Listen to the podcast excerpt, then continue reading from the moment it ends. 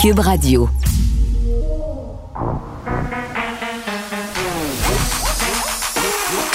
Elle a une opinion sur tous les sujets. Pour elle, toutes les questions peuvent être posées.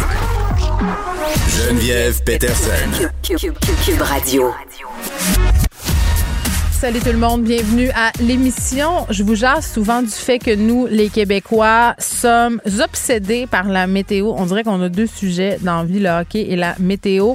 Et bon, je ne fais pas exception à la règle si je regarde le nombre de fois où je refresh la page de météo média chaque jour, tellement qu'à un moment donné, mon chum me dit, mais mettons Geneviève, est-ce que tu pourrais aussi regarder dehors pour savoir s'il pleut? Puis je dois vous avouer qu'il y a un point. c'est ça. Hein? Tu peux juste te lever puis te dire que si le ciel est gris, il y a des petites chances qu'il pleuve aujourd'hui. Mais non, la, météo est rendue une science vraiment très, très exacte. Et euh, ces sites-là n'échappent pas au clickbait et je me fais tout le temps pogner. Là, je ris toujours avec les expressions le consacrées maintenant de météo compliquée, bombe météorologique. Donc, ça me surprend pas de voir qu'en ce moment, sur le journal de Montréal, le texte où on annonce un été très, très chaud avec des précipitations au-dessus des normales saisonnières soit le plus populaire parce qu'on veut savoir, on veut savoir ce que l'été nous réserve. Si on s'est réservé au Winnebago des campings sur le bord de l'eau, j'espère que vous avez des barges, comme on dit au Saguenay, hein, des, des, vous savez, là, ces grands morceaux de plastique ou que vous êtes équipé avec ce que mon père qualifierait de régine de luxe, ceux qui font du camping le sable, des espèces de gazebos, des constructions, parce qu'on on nous annonce euh, beaucoup de précipitations extrêmes. Et euh, bon une sécheresse généralisée des incendies aussi euh, bon au Canada. on se rappelle malheureusement de ceux qui se sont abattus sur la Colombie-Britannique l'été dernier. Et tu sais, je ris avec ça la météo, mais en même temps c'est pas drôle. On regarde ça, ça se concrétise, c'est la manifestation tangible des changements climatiques impossible pour moi de m'imaginer vivre désormais dans une grande ville sans climatisation. Et ça, c'est épouvantable parce que ça fait partie du problème. Vous le savez, les émanations des climatiseurs augmentent les GES, mais pour pouvoir s'adapter au changement climatique, ben ça, ça prendra des climatiseurs de plus en plus et un peu partout. Euh, parce que je lisais là, un article cette semaine sur, j'ai envie de dire, sur la fin du monde. Je vais me garder une petite gêne. Sur le fait qu'il y aurait des, des phénomènes météo de plus en plus intenses, surtout dans le sud du Québec, donc le sud du Québec, nord de l'Ontario, qui seront frappés de plein fouet par les répercussions de ces changements-là. Puis on est, on rendu à s'adapter, là. C'est même plus les éviter. On n'est plus là. Faut développer des idées pour les adapter. On parlait dans ce texte-là que les villes aussi devaient euh, prendre les moyens là, pour arrêter d'être des îlots de chaleur, donc d'avoir des toits qui ne reflètent, euh, qui absorbent plus la chaleur, qui la reflètent, les fameuses toitures blanches. Donc c'est ça. On est là, on est là-dedans. On aura un été chaud euh, avec des précipitations parfois intenses et je ne comprends pas pourquoi certaines personnes se réjouissent de ça ce matin. Tu sais, se disent, hey, wow, ça va être super, il va faire chaud. Moi, j'aime ça, les orages. Oui, mais là, on est dans des manifestations épouvantables euh, de changement climatique, puis on commence à les expérimenter. les scientifiques qui projetaient ces changements-là les voyaient à la fin du siècle, et là, on est déjà là-dedans. Donc, je ne vais pas vous déprimer aujourd'hui, mais c'est quand même ça qui se passe. On recevra Inza Desjardins un peu plus tard à l'émission pour parler d'un balado qui est lancé aujourd'hui. Ça s'appelle Tomber. Là, je vous rappelle l'éditeur très, très connu, Michel Brûlé, qui a trouvé la mort dans un accident de vélo au Brésil alors qu'il avait été reconnu coupable d'agression sexuelle sur la personne de Jill Côté. Tout le monde se demandait, moi, la première, comment ça se fait qu'il s'était pas fait saisir son passeport par ailleurs? Inza répond à cette question-là dans le balado, mais surtout, ça s'interroge, ce balado-là, sur pourquoi euh, autant de personnes, et j'en fais partie de ces personnes-là, ont douté de la véracité de la mort de Michel Brûlé. Et le doute était tellement répandu au sein de la population, puis même au sein de l'appareil judiciaire, qu'on a demandé des certifications de décès, qu'on a voulu savoir euh, est-ce qu'il est véritablement mort ou il a voulu refaire sa vie, est-ce que c'est une fuite par en avant, euh, à tel point que, bon, on a sollicité Interpol pour avoir des documents certifiés attestant de la mort de Michel Brûlé. Mais India se pose la question dans le balado quel genre de vie faut-il avoir eu pour que autant de gens pensent qu'on a voulu simuler notre mort et est-ce qu'il y a avait une omerta dans le milieu littéraire concernant les agissements de Michel Brûlé. Donc, elle sera avec nous un peu plus tard. Ainsi que Laurie Couture d'Alaire sur un tout autre sujet, mais qui touche aussi les abus. Laurie Couture d'Alaire, c'est qui? C'est une athlète universitaire. C'est une étudiante à la maîtrise en journalisme. Elle s'exprime aussi euh, dans différents médias. C'est une chroniqueuse sportive. Et là, on va se parler d'Hockey Canada. Pourquoi on parle si peu dans les médias alors qu'on est dans l'ère post-MeToo, alors qu'on a toutes sortes de cas où euh, des accusations d'inconduite sexuelle ont défrayé la manchette là, pendant des semaines? Pourquoi on parle aussi peu du règlement hors cours d'Hockey Canada euh, dans le cadre d'une demande d'une victime, d'une présumée victime qui demandait d'être indemnisée à la hauteur de 3,5 millions de dollars? Parce qu'elle prétend avoir été agressée par huit joueurs de hockey.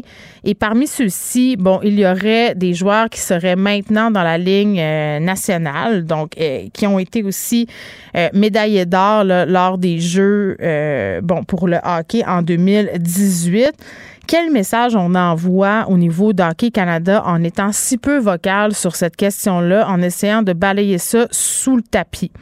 Puis bon, je vais pas faire euh, de thématique d'émission aujourd'hui, mais des fois, ça donne comme ça. On aura Ariane Brunet aussi, cette auteur, compositeur, interprète. Est-ce qu'on dit autrice, compositrice, interprète? Je pense que oui. Euh, vous, avez sans doute vu sa publication largement partagée. Elle a témoigné sur les médias sociaux d'une soirée où elle a été droguée à son insu. Donc, elle, ce qu'elle pense, c'est qu'elle aurait ingéré du GHB sans consentement. Là. On appelle ça la soumission chimique. Elle sera à l'émission pour nous expliquer un peu ce qu'elle a vécu puis faire de la sensibilisation, comme on dit, parce qu'on en a discuté récemment avec une personne, une étudiante de l'UCAM qui a vécu un peu la même chose dans une soirée étudiante. Et avec les CAVAC aussi, là, qui disaient qu'avec la fin de la pandémie, la fin du confinement, ben, il y avait de plus en plus d'agressions, de trousses médico-légales qui sont faites chaque fin de semaine euh, parce que c'est les bars, parce que les gens, là, en plus, c'est le début de la saison des festivals. Donc, c'est dommage de dire que ce genre de crime-là est en augmentation. On va se demander ce qu'on pourrait faire pour les éviter. Pas ce que les victimes pourraient faire pour éviter d'être droguées, mais ce qu'on pourrait faire, nous, pour que ce fléau-là cesse. Je pense que c'est ce qui a fait sursauter le procureur de la Couronne. Nicole Gibault. J'en ai un ras-le-bol de ces gens-là. À mon sens, c'est de l'intimidation. Geneviève Peterson. C'est ça. Puis s'il sauve en marchette, on aura le temps de le rattraper. La rencontre. Oui, mais toi, comme juge, est-ce que c'est le juge qui décide ça? Comment ça marche? Oui, oui, oui, oui, oui, oui, oui. C'est le juge. La rencontre Gibault-Peterson. Salut, Nicole. Bonjour Geneviève. Bon, véritable bombe. hier, on apprenait euh, que les fuites à l'UPAC auraient été causées euh, par nul autre qu'une personne qui dirigeait l'enquête, le Robert Lafrenière, qui était commissaire de l'UPAC, qui a lancé en 2017 l'enquête Projet A pour faire pour découvrir qui avait fait couler là, euh, des informations dans les médias. Lui, bon, le nie, là, parce que là, évidemment, depuis hier, ça fait grand bruit, dit que c'est pas lui, parce que finalement, les, les, conclusions du bureau du BEI, les enquêtes indépendantes, là, euh, pointent en sa direction. Puis on se rappelle qu'à cause des délais indus là, occasionnés par ces fuites-là dans les médias, ben il y a des gens qui ont eu droit à l'arrêt Jordan, un arrêt des procédures, donc parce que ça durait trop longtemps. Là, je pense entre autres à l'ex-ministre Nathalie Normando et à Marc Yvan Côté. Exactement. Puis tu as raison de souligner. Ben, j'essaie de le résumer euh, rapidement parce que c'est une histoire complexe. Nicole, ben, sens-toi bien à l'aise d'ajouter des détails. Non, il n'y a pas de problème. Mais c'est une histoire complexe. Pourquoi? Parce qu'à chaque fois qu'on en parlait, on disait encore. Il y a encore quelque chose dans le dossier. Je me souviens quand on parlait de Marc-Yvan Côté, Nathalie Normando, encore, même cette dame, euh, Madame Normando avait insisté pour procéder. Ça avait oui, elle voulait laver sa, sa réputation. laver sa réputation, etc., etc., etc. c'est sûr que ces gens-là étaient au, euh, au parfum. Là. Ils, euh, ils, savaient, mais ils ne pouvaient pas discuter. Là. C'est très clair que c'est, ils ne pouvaient pas en discuter. Le juge avait, Perrault, qui avait entendu cette requête, il avait caviardé ou il avait ordonné qu'on ne puisse pas, aucun média pouvait prendre tout ça, s'était fait en fonction d'une enquête extrêmement pointue. Mm. Parce qu'on essayait de trouver, souvenez-vous des termes, que, que, le public se souvienne, lorsque, je comprends qu'il n'y a pas d'accusation encore, mais on verra, où est-ce que M. Lafrenière avait dit, il faut qu'on trouve le bandit qui a fait ces choses-là. Moi, ce mot-là m'a toujours résonné dans la tête, c'est parce que là... Euh, le bandit, c'est peut-être lui. Ben, Même si, écoute, il nie non, mais il le nie vertement là, depuis ah, ben, hier. c'est clair qu'il le nie. Alors, moi, je suis pas c'est pas c'est pas ça le but aujourd'hui, c'est pas de dire que c'est lui, c'est de dire que c'est ça que ça pointe. Alors, on peut pas faire autrement que de lire et d'entendre et de voir la documentation le jugement du juge Mm. Perrault, qui, coudon, euh, on se fie sur Oui, puis là, chose, attends, là. pour, pour les gens, parce que c'est tellement compliqué, puis moi-même, là, j'étais pas certaine d'avoir tout suivi. On apprend ça ces jours-ci parce que le jugement de ce juge-là était caviardé. OK? Oui. Et là, on, on a eu accès à, à presque l'ensemble de ce dossier-là. Donc, c'est pour ça là, que ça sort maintenant, si vous Oui, posez puis- la question. Puis en fait, il y avait même une interdiction, donc les Oui. médias se sont... On a levé l'interdiction de Levé, publication. il n'y a pas on est- c'est, une ordonnance, donc c'est parce que on peut, les, les, les médias ont été capables de trouver cette information-là, Hmm. tout à fait claire, nette et précise dans le jugement du juge Perrault, qui dévoile ceci. Maintenant, le reste, pour que les gens comprennent bien, euh, on dit, ben, que c'est pas contrecarré euh, la justice?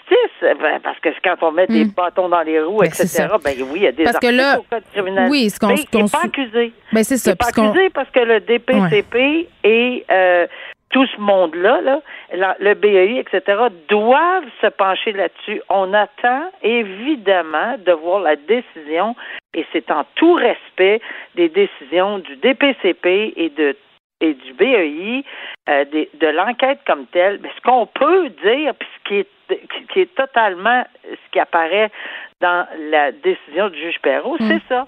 Et lui, pour accorder, la- le juge Perrault, là, pour accorder la requête en délai déraisonnable, puis les requêtes dans Marc-Yvon, puis je me souviens, Marc-Yvon Côté puis Nathalie Normando, le public était euh, oh, tu sais, ça, ça, levait des airs en disant, bon, Non, les, les gens étaient, les gens étaient outrés. Outrés. Euh, les gens ont perdu confiance en l'UPAC et ça fait longtemps. Donc, c'est une autre tuile pour, pour ce- cette, euh, cet organisme-là. Euh, si tant est, en plus, que si ça s'avère, là, cet homme-là qui aurait fait ça, Robert Lafrenière, euh, c'est ce Oui, qu'on sous-entend. Si ça s'avère, si, c'est, on est au conditionnel ici, il n'y a pas d'accusation, tu le dis. Non, pas du tout. euh, qui aurait fait ça pour faire avancer sa carrière. Puis la, la question euh, que les gens se posent en ce moment, euh, Nicole, c'est advenant le fait que tout ça aille de l'avant, est-ce que ce serait possible de revenir en arrière? Parce qu'il y a eu un arrêt des procédures à cause de Jordan. Je crois que quand il y a un arrêt de procédure en justice, c'est impossible, même si on apprend Non, des. Fait que ces gens-là, là, non, Marc-Yvan Côté puis Nathalie Normando, pourraient pas à nouveau euh, faire face Ah, à la non, justice.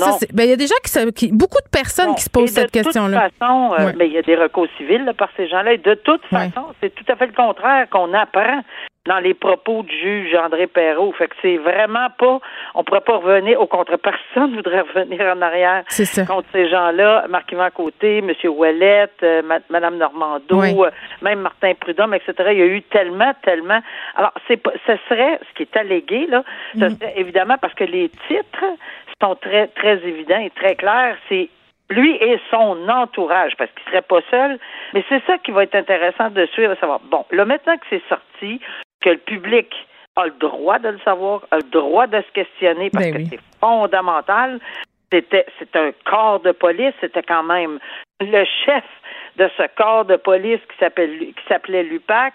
Non, c'est, c'est fondamental. Oui, c'est fou. que- Là. Je lisais Yves Boisvert ce matin qui disait c'est quand même assez hallucinant qu'on ait euh, consacré des données publiques pendant dix ans, euh, que des enquêteurs se soient consacrés à enquêter sur des enquêteurs de l'UPAC. Je veux dire, c'est Ben, quand c'est même. exactement écoute. ça. Alors, il y a, il y, a, il y a un ensemble de circonstances qui fait que je sais, je suis convaincue qu'on va prendre extrêmement au sérieux. Et si la preuve le permet, parce qu'on est encore dans ce domaine-là, là, si la Mm. preuve le permet, euh, ben, il, il va, le DPCP va faire son travail, puis le BEI aussi. Là. Regarde, ils, ils vont être obligés de, de, de- puis on verra, ils vont s'expliquer parce que là, c'est sorti. Donc, le public s'attend à quelque chose. Ben, c'est sûr. Ah, tu sais, quand on sort quelque chose comme ça, une bombe de cette façon-là, et, et, et qui est tout à fait justifié de le sortir parce qu'on a le droit de le savoir, Ouais. mais c'est qu'est-ce qui se passe? On dit demain, mais dans le, c'est vraiment pas demain, là, on comprend que c'est pas ce que je veux dire, mais c'est qu'est-ce qui va se passer après? On peut pas juste alléguer Mm. comme ça et laisser les gens en suspens et dire, ah ben, il n'y a rien. Mm. sais. Alors, moi, je suis convaincue qu'on va en entendre parler euh, bientôt, ou enfin quand. Ben, oui, puis le plus tôt sera le mieux. Euh, Nicole, parlons de ce rapport rendu public hier. euh, la juge Arbour qui s'est penchée sur le cas des inconduites sexuelles dans les forces armées canadiennes. Et c'est fou, là. On en arrive à une conclusion.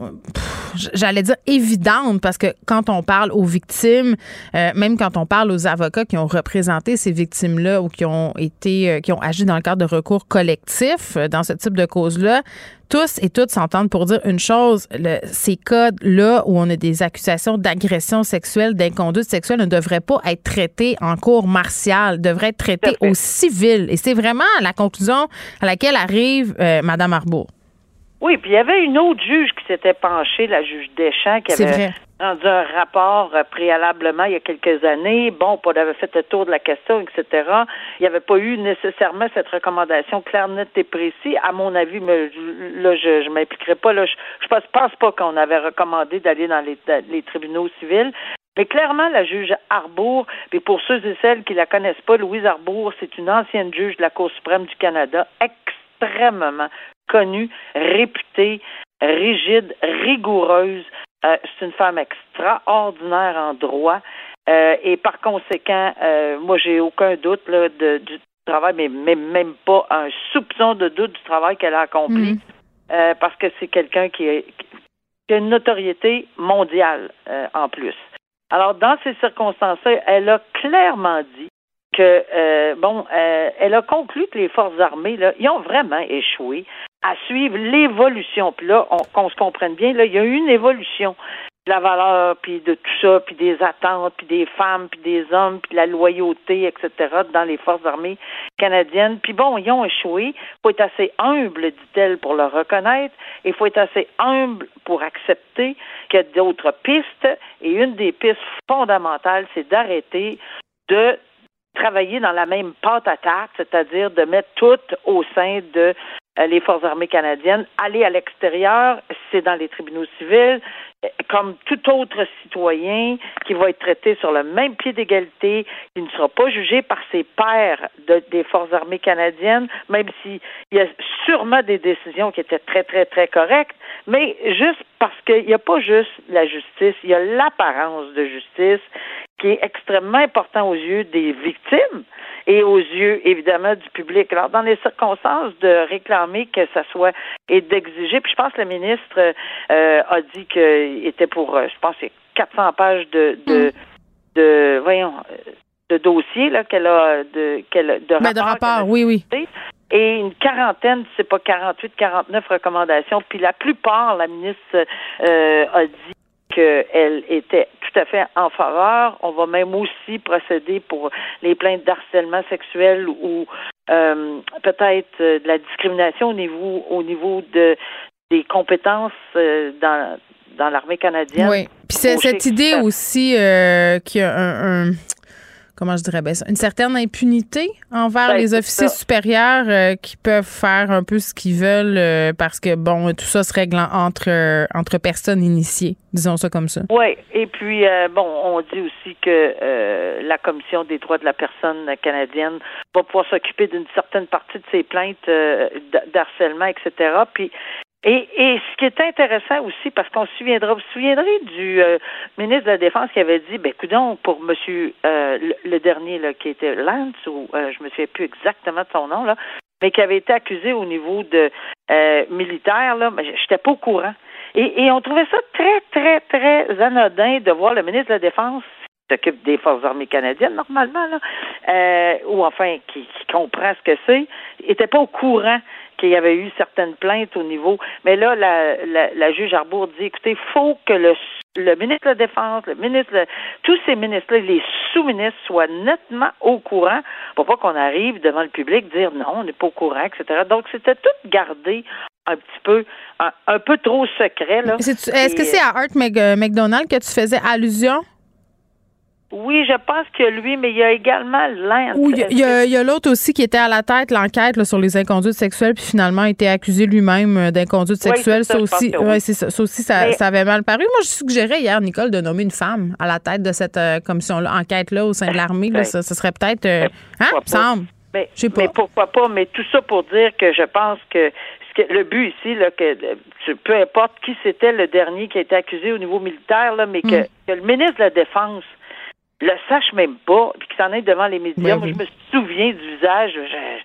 puis tout le monde était. Euh, outré de voir que même le ministre de la Défense ne savait pas qu'un membre des Forces armées, un haut membre des Forces armées, faisait euh, l'objet d'une enquête sur une inconduite sexuelle. En tout cas.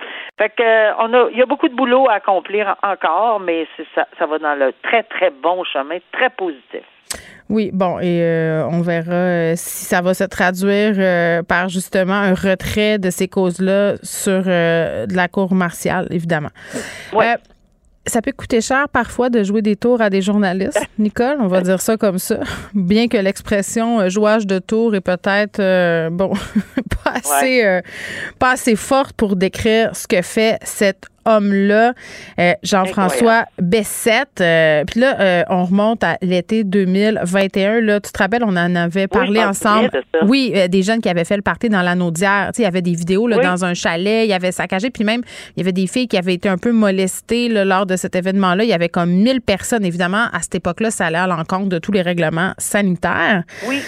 bon, et là, les journalistes du journal ont essayé de contacter l'entreprise qui aurait été l'organisation organisatrice de cet événement-là. Et il y a quelqu'un qui a répondu au téléphone en se faisant passer pour le boss, pour euh, Steve Mayette, c'était pas lui et cet homme-là, Jean-François Bessette, a eu des propos malheureux sur la santé publique, dit que bon, euh, bon, je paraphrase, mais quelque chose comme qu'il s'en foutait là, des autorités sanitaires, puis qu'il n'y avait pas de problème à bafouer les règles en vigueur. Donc voilà, et suite à tout ça, euh, Monsieur Mayette, donc le propriétaire de l'entreprise, a vécu une campagne de salissage, il y a eu des menaces, il a été l'objet de propos épouvantables, dénigrants sur les médias sociaux, là, tu peux bien t'en douter. Donc lui, oh il a intenté une poursuite aussi contre ce gars-là qui est son ex-partenaire d'affaires. Nicole, ça, c'est le truc que je m'explique mal. Il, devait être en chicane ou je ne sais pas. Ben, probablement. Oui, mais, mais euh, ça s'est réglé hors cours. 45 000 puis une lettre d'excuse dans différents médias. Ben, tu sais, c'est sûr qu'on ne sait pas combien à l'origine, pas pas pourquoi, puis c'est correct, garde. Mais il s'est fait pincer, puis c'est tellement, tellement euh, désolant de voir que ça s'est produit comme ça, parce que oui, c'était assez difficile, merci, pendant qu'il y avait ces mesures sanitaires, puis les parties qui se passaient, puis on dénonçait, puis il y avait de la dénonciation. Oh, mais les gens étaient fâchés, là, aussi, Les réseaux sociaux étaient, c'était bondé de dénonciations, puis fâchés, puis enfin, c'était la hargne. C'est vraiment terrible. Puis il y en a subi beaucoup, ce monsieur-là, énormément. Puis mm. moi, je me souviens très bien qu'on en a parlé, c'était épouvantable pour un homme d'affaires comme lui, blablabla, bla, bla. mais c'était pas lui. C'était Jean-François Bessette qui se faisait passer pour lui. C'est Puis, sais-tu, la lettre d'excuse, on pense peut-être que c'est non. Je trouve que c'est une, c'est peut-être léger pour certaines non, mais une, lettre d'excuse publiée dans les médias? Euh, hmm. non, c'est excellent comme je trouve ça comme euh, tu sais comme conséquence là qu'on C'est une tape sur le nez là. Tu leur feras plus. Pense que c'est une très bonne solution. Euh, avec son nom, il signe puis il paye en plus une petite facture de 45 000. Oui, ça calme. Ben, ça calme les, les esprits. oui, je pense qu'il aura appris sa leçon. Merci, Nicole. Au revoir, à demain. Geneviève Peterson. Elle est aussi passionnée quand elle parle de religion que de littérature. Elle saisit tous les enjeux et en parle ouvertement. Vous écoutez Geneviève Peterson pourquoi on parle si peu du règlement hors cours par Hockey Canada d'un procès euh, voyons, je suis pas capable de le dire, controversé concernant huit joueurs accusés d'agression sexuelle. C'est la question qu'on se pose avec Laurie Couture Dallaire, qui est une athlète universitaire, étudiante à la maîtrise en journalisme et chroniqueuse sportive. Laurie, salut. Bonjour. Bon, je déparle parce que c'est un sujet qui me fâche. Euh, c'est difficile de qualifier à quel point je ne comprends pas, moi non plus, pourquoi on accorde aussi peu d'attention à ce dossier-là. Parce que moi, j'aurais pensé qu'à l'ère post-MeToo, où justement, souvent sur les médias sociaux, on s'emballe pour des bonnes et des mauvaises raisons. Là, ça, ça en aurait été une, une bonne raison euh, pour s'emballer et que les médias s'emparent de, de, cette affaire-là. Il y a eu peu d'articles euh, sur la question. Là, tantôt, je regardais, puis à part quelque chose sur le site d'RDS, puis dans Montréal Gazette, il n'y a pas grand-chose. Euh, puis tu te poses les mêmes questions que moi, là, parce que la semaine passée, on apprenait qu'Hockey Canada avait réglé hors cours euh, ce dossier-là. Huit joueurs de l'équipe canadienne médaillés d'or au Mondial Junior 2018. Euh, de ta compréhension des choses, toi, peux-tu nous résumer ce qui se serait passé selon les allégations? Ben en fait, euh, c'est sûr que c'est une situation que, que je déplore, là, mais ce qui se serait passé en fait, c'est que euh, c'est une jeune dame qui aurait été victime d'un viol collectif, là, on va dire les mots comme comme qu'ils sont, là, euh, lors d'un d'un tournoi de golf organisé par la Fondation d'Hockey Canada, qui qui honorait dans le fond la médaille d'or qui a été gagnée par le club de hockey là, Canada, les, les, jeunes de l'équipe junior là, en 2018. Mm. Donc c'est, les événements se seraient passés là, donc en juin de 2000. 18. Puis euh, c'est très malheureux. Là, donc, euh, en fait, moi, je, ma perception des choses, c'est que Hockey Canada a versé 3,55 millions de dollars à la victime dans le but d'acheter son silence. C'est sûr que c'est dit comme ça, c'est un peu plate. Euh, il y, a, quelques personnes, moi j'ai tweeté sur ça, puis il y a quelques personnes qui ont dit oui, mais c'est ça que la victime voulait. Je suis 100% d'accord, puis honnêtement, en aucun temps, moi je blâmerais la victime d'avoir accepté l'argent parce que on le sait, le, système judiciaire au Québec, au Canada, c'est un c'est excessivement complexe, pénible et lourd, surtout dans le cas d'une agression mm. sexuelle, parce que c'est la parole de l'un contre la parole de l'autre.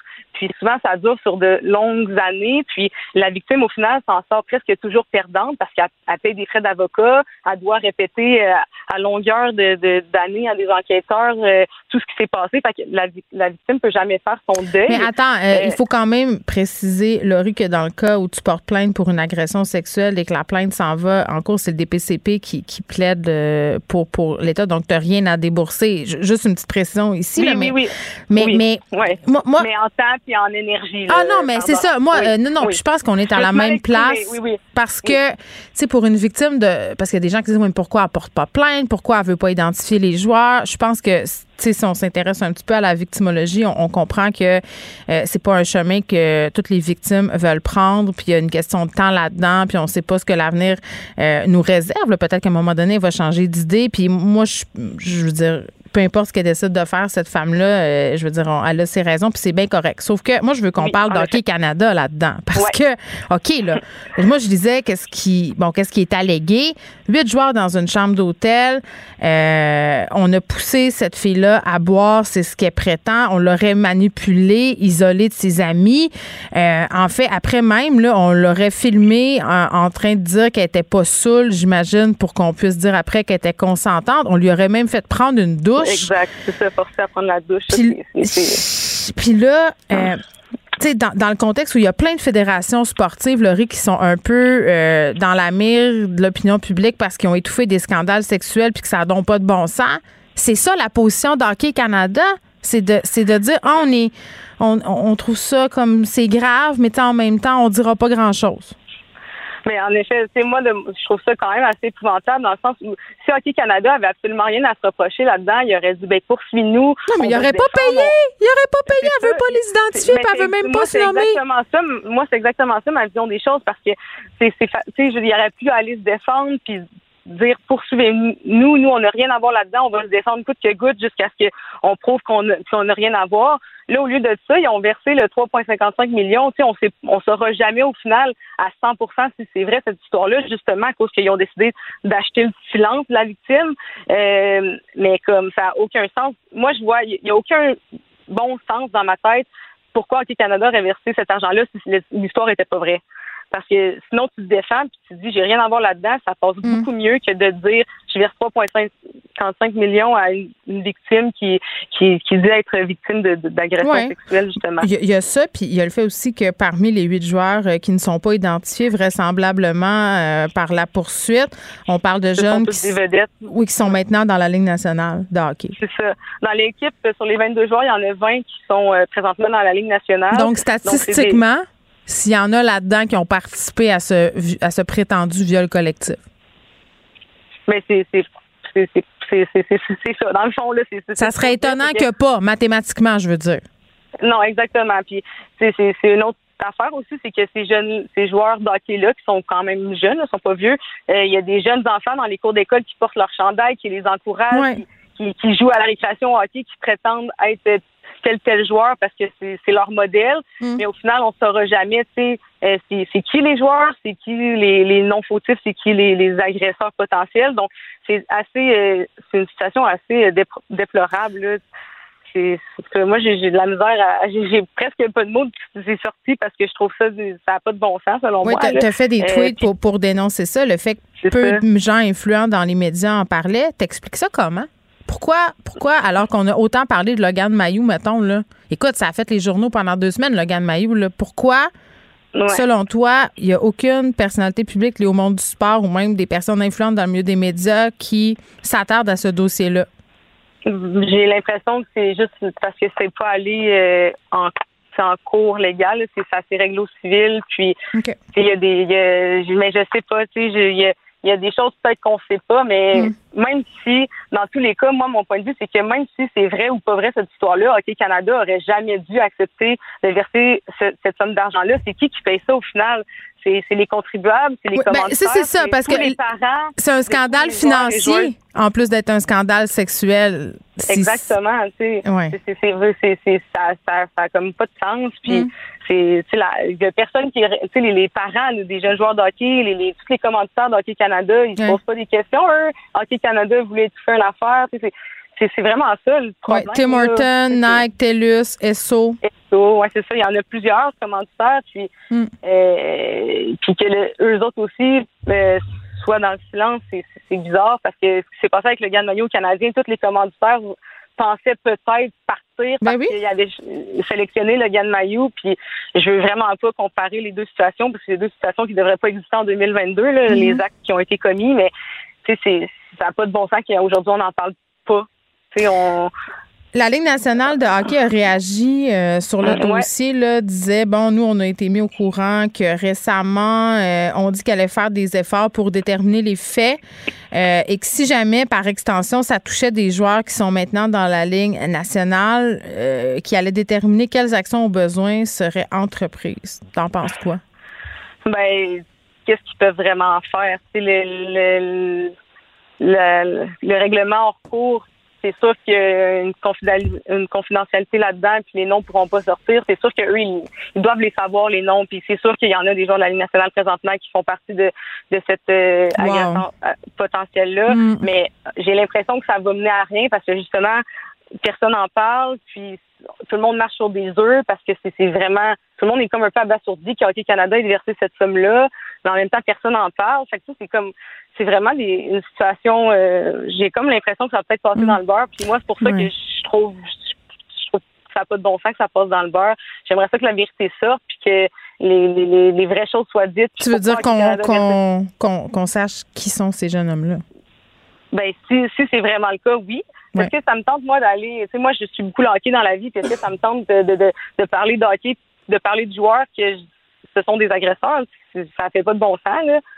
Aller voir des les, ces joueurs-là, ils font acheter des billets. C'est pour ça qu'ils ramènent de l'argent au final. C'est pour ça que, d'après moi, ça va rester euh, un petit plan là, ah, une autre pierre à l'édifice de notre cynisme collectif, le Laurie d'Alaire. Merci mhm. beaucoup d'avoir accepté de me parler de tout ça. Ben, ça, ça fait plaisir, puis j'espère que ça va aider aux, gens à prendre cette nouvelle-là, puis à prendre conscience de, de, la gravité. Oui. La gravité, exactement. Puis euh, c'est ça. Règlement hors cours par Hockey Canada d'un procès concernant huit joueurs accusés d'agression sexuelle. Donc, merci, euh, Laurie Couture-Lala. Ça fait plaisir. Merci. Bonne fin de journée à vous. Au revoir. Pour elle, une question sans réponse n'est pas une réponse. Geneviève Peterson.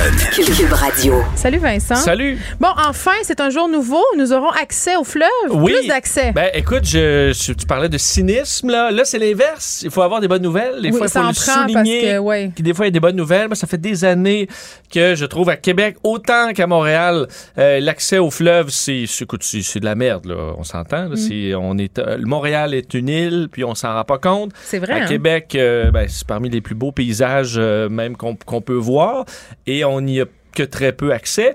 Euh, là, c'est en train de changer dans différents plans. Pour commencer par Montréal, on annonçait le retour des navettes fluviales. Pour ceux qui n'ont pas pris encore ces navettes-là, qui se promènent entre autres entre Pointe-aux-Trembles et le Vieux-Port. Pour ceux qui ont euh, qui sont capables, qui sont dans ce coin-là et qui peuvent éviter tout le trafic pour se rendre au centre-ville, t'embarques dans une petite navette. c'est pas pour le fun, là. C'est un transport en commun. Transport en ah! commun Tu pars de Pointe-aux-Trembles, bateau rapide, ouf, tu fly jusqu'au Vieux-Port. Et là, c'est les gens qui travaillent dans ce coin-là, au centre-ville, sont capables d'ensuite rendre, se rendre à leur travail à pied. Ça a été super populaire au point où on a multiplié là, les arrêts, Boucherville, euh, Longueuil. Là, il y a Parc de la Promenade Belle-Rive, aller le Charon pour éviter les bouchons de, du, euh, euh, du tunnel Hippolyte-Lafontaine. Donc, euh, on peut les multiplier encore là, pour pouvoir en période, parce que quand même, là, la période à Montréal où tu peux utiliser le fleuve est quand même un bon six mois, si c'est pas plus. Euh, donc, ça, c'est lancé le 4 ju- juin. Mais moi, ce qui m'impressionne ce matin, c'est l'annonce à Québec où, au bassin Louise, je me souviens quand j'étais petit, là, écoute, se baigner dans le fleuve à Québec, euh, on oubliait ça. C'était comme par chez nous, le Saguenay, là. Ouais. Moi, j'étais persuadée, pour vrai, puis Vincent, je te niaise pas, là, j'exagère souvent dans mes formulations, mais j'étais persuadée que si je mettais mon, mon orteil dans le Saguenay, que ça allait gruger, tu sais, que j'allais ressortir là. à l'os. Ben, oui, Écoute, moi aussi, moi, tête, c'était ça. Plage Jean-Cartier, là, à Cap-Rouge, euh, près d'où euh, où j'habitais.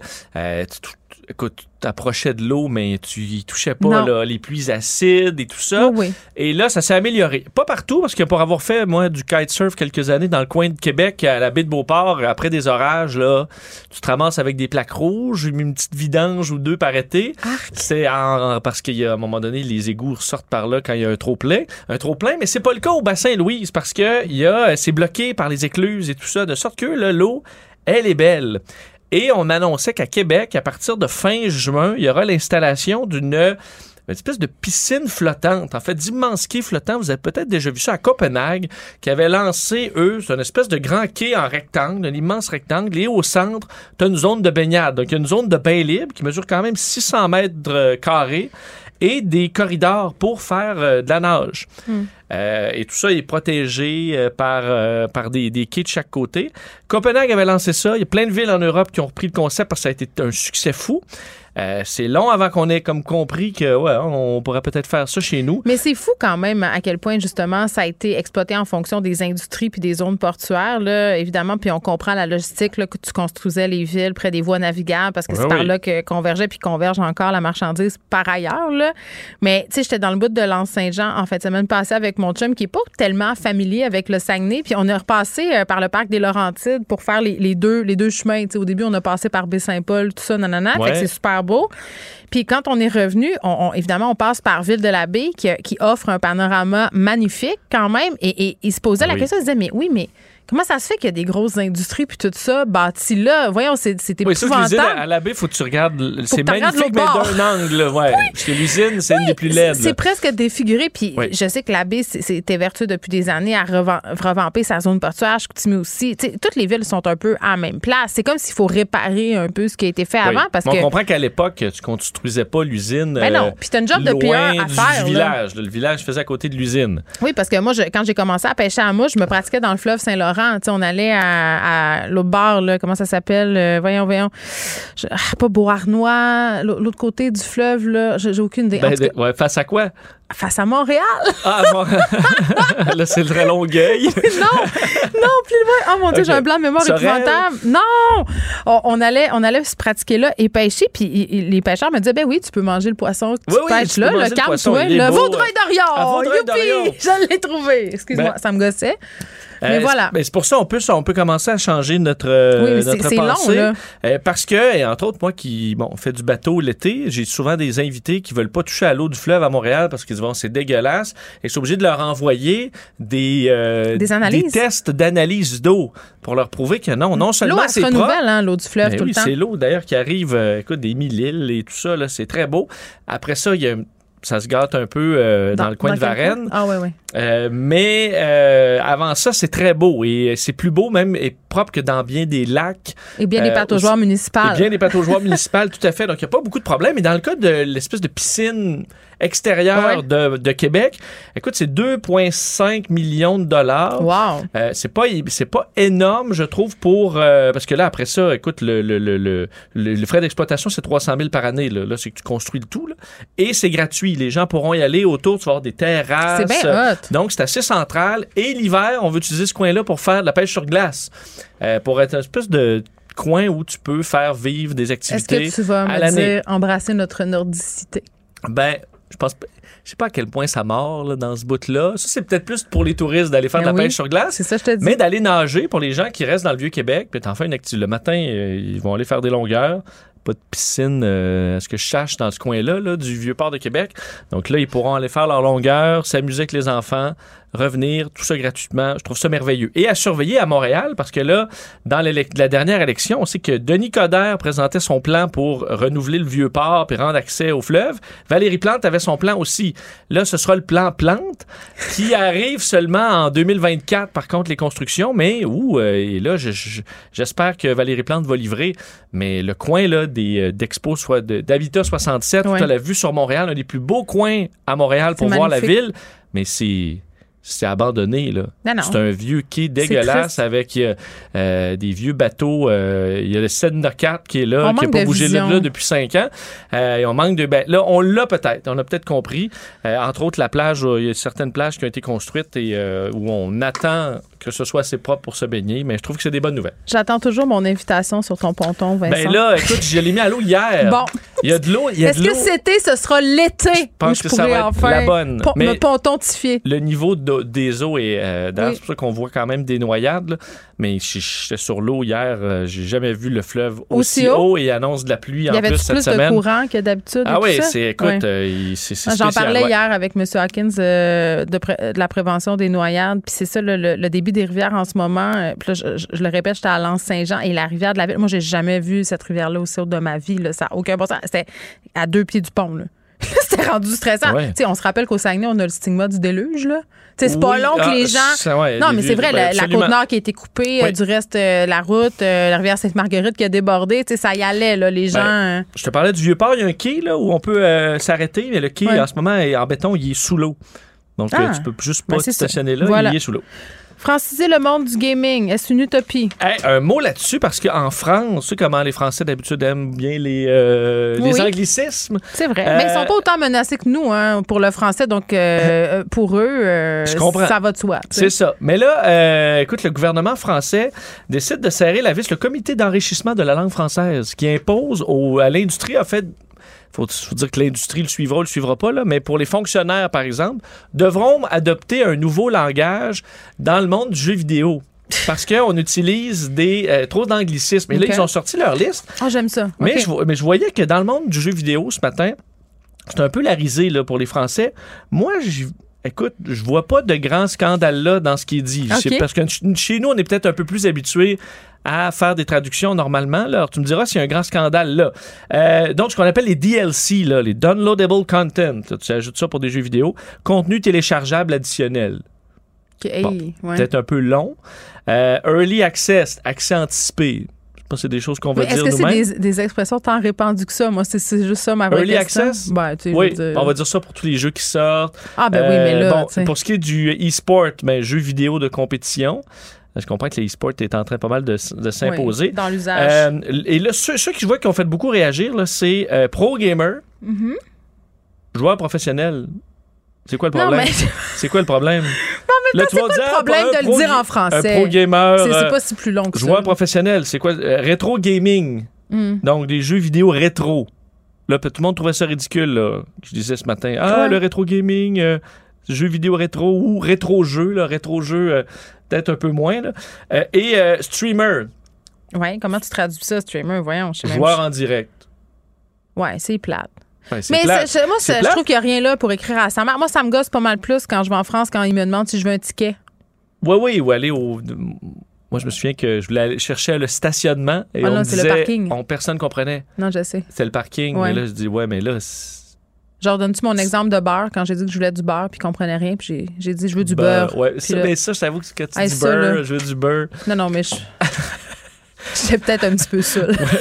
oui. Mon accent du lac était peut-être un peu trop présent parce que j'ai habité dans le sud de la France pendant un petit bout. Si je veux, je peux parler euh, très, très à la française. Ah oui, t'es capable de te Pas donner mal. la swing. Pas mais c'est juste que je me dis, ma foi, c'est pas parce qu'une une, une industrie est plus jeune euh, qu'il faut commencer à tout angliciser. Je trouvais ça quand même intéressant de dire non, là, on dit c'est assez, les fonctionnaires vont utiliser ces termes-là et ça va, va peut-être amener l'industrie à y penser Moi, un je peu plus. pas. Parce que c'est pas si anglo- le, le jeu vidéo c'est anglophone, mais pas tant que ça. C'est japonais autant que anglo que si on pense à Ubisoft ma en fille, français. et, ma fille puis mon gars sont toujours en train d'écouter des, des Twitchers. Hein? Ah oui, des Twitchers. Euh, Oui, puis d'écouter des gens qui, qui bon, commentent les jeux Des vidéo. sur- TikTok famous. Oui, puis sur YouTube aussi. Puis, puis tout ça, c'est des, des gens qui. C'est des Français la plupart. euh, puis moi, je, au contraire, je vois assez ça d'un bon oeil parce qu'ils s'expriment tellement bien. Fait que mes enfants ont un vocabulaire très riche grâce à eux. Grâce à ça, ben, Exactement. il y a peut-être, tu vois, quand les traductions sont mal faites. Au Québec, là, joueurs en direct, là, streamer, Ouais. on dit des insta-vidéistes.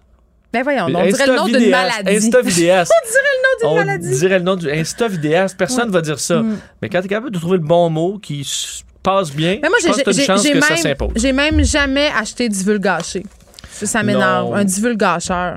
Non. Je, je suis tout à fait. T'es-tu d'accord? Oui. On est-tu des, des- On est une menace à la langue française? Oh, il y a Antoine euh, Robitaille sur l'air. Faut se laisser. Bye bye.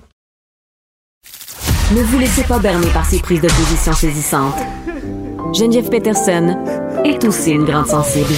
Vous écoutez Geneviève Peterson. Vous avez sans doute vu ça passer sur vos médias sociaux, la chanteuse Ariane Brunet qui a témoigné d'une soirée où elle a été droguée à son insu. Elle est là. Ariane, salut. Salut Geneviève.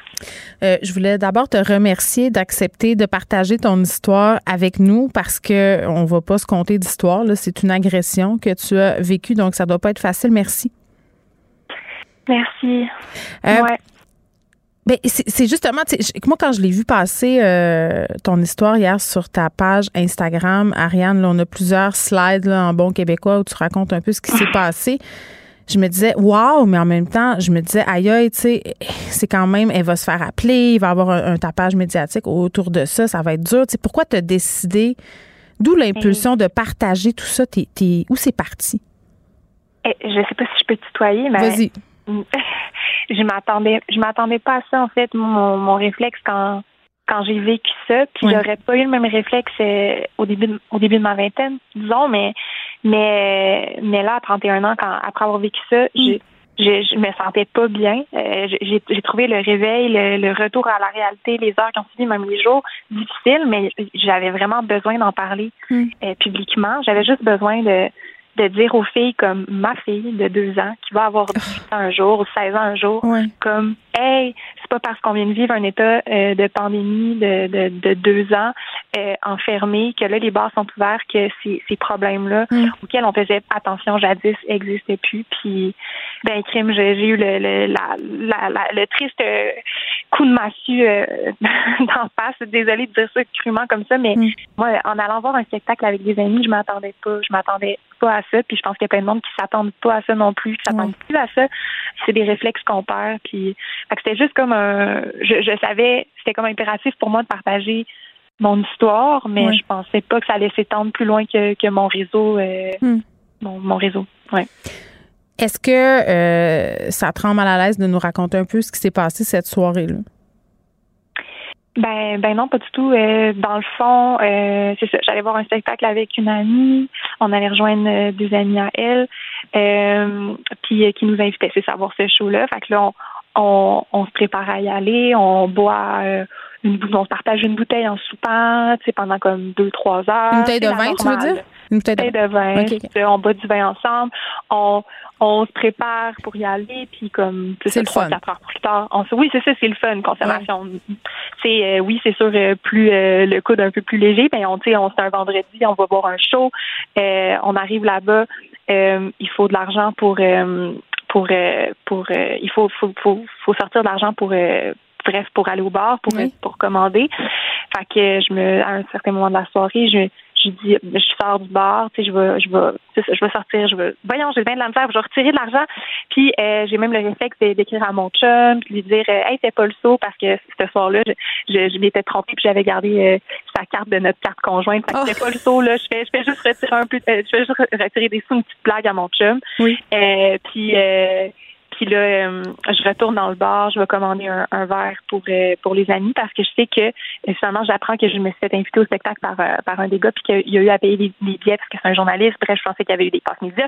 en tout cas, tout ça pour dire que je me disais, il faut inviter euh, cette amie-là. Fait que là, euh, avec ma, avec mon ami, on va au bar, on commande un verre, puis on, on veut inviter les amis. Alors, on se retourne pour essayer de faire signe aux amis. Venez, on, on vous invite, tu sais, euh, qu'est-ce que vous voulez boire ou quoi que ce soit. Puis, euh, ben, c'est, je sais, je sais que c'est à ce moment-là, je sais que c'est ce verre-là qui a été comme fatidique parce que c'est vraiment là, les, les minutes qui ont suivi, j'ai, j'en ai aucun souvenir. J'ai perdu totalement la carte. Mm. Euh, Mais puis, attends, euh, Ariane, je, me permets de t'arrêter un peu parce qu'il y a quelque chose qui, Ouais. qui me pop. Euh, Ouais. Tu viens de commander ton verre, c'est ça que je comprends? Donc, tes, Mhm. tes verres sont encore sur le bar. Ouais, ben c'est parce que c'est un- c'est pas c'est pas c'est pas que c'est un moment que je veux occulter, mais c'est comme on dirait que j'ai comme j'ai pas pu avoir de preuves scientifiques du GHB dans mon sang malgré que je sois totalement convaincue de cette agression-là. Tu sais, veux pas, on se connaît, on connaît notre corps Ouais. euh, à 31 ans surtout. Euh, de, tu sais, de, tu sais, je le sais, ça c'est arrivé, mais je peux pas porter d'accusation. Sauf que ce que j'ai envie de dire, c'est que ah, je sais pas jusqu'où je peux, je peux me rendre dans. Ben dans- moi, je vais me rendre. Moi, je vais me rendre. Moi, comme personne extérieure. Non, mais permets-moi. Comme Ouais. personne extérieure. Mettons, Ariane, on n'est pas Ouais. des amis dans la vie, là. Tu me racontes ça. Mhm. OK?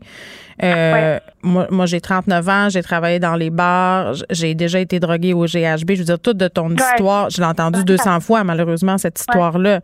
Mais moi, ce que ça me dit, c'est peut-être qu'il y a des gens qui travaillent à cette salle de spectacle-là qui s'amusent à mettre de la drogue dans le verre des femmes ou des clients. Peut-être, c'est une possibilité. Je dis pas que c'est ça, mais ça se serait. Ouais. Déjà vu. Sinon, le mouvement Balance ton bar n'existerait pas à l'échelle planétaire. Donc, c'est pas toi qui le dis. C'est moi qui écoute cette histoire-là et qui dit c'est bizarre, Ouais. quand même. Absolument. Ben tout pointe, tout pointe dans cette direction-là. Exactement. Pour être franche, euh, Mm. euh, surtout sachant ce que j'ai commandé, parce que auparavant dans la soirée, je tenais une bière, une canette dans mes mains. Euh, tu sais, une petite canette euh, avec une petite ouverture. Euh, fait que tout est possible, mais c'est comme très difficile. ouais, t'as de la misère à acheter, acheter cette version-là. puis c'est surtout le moment.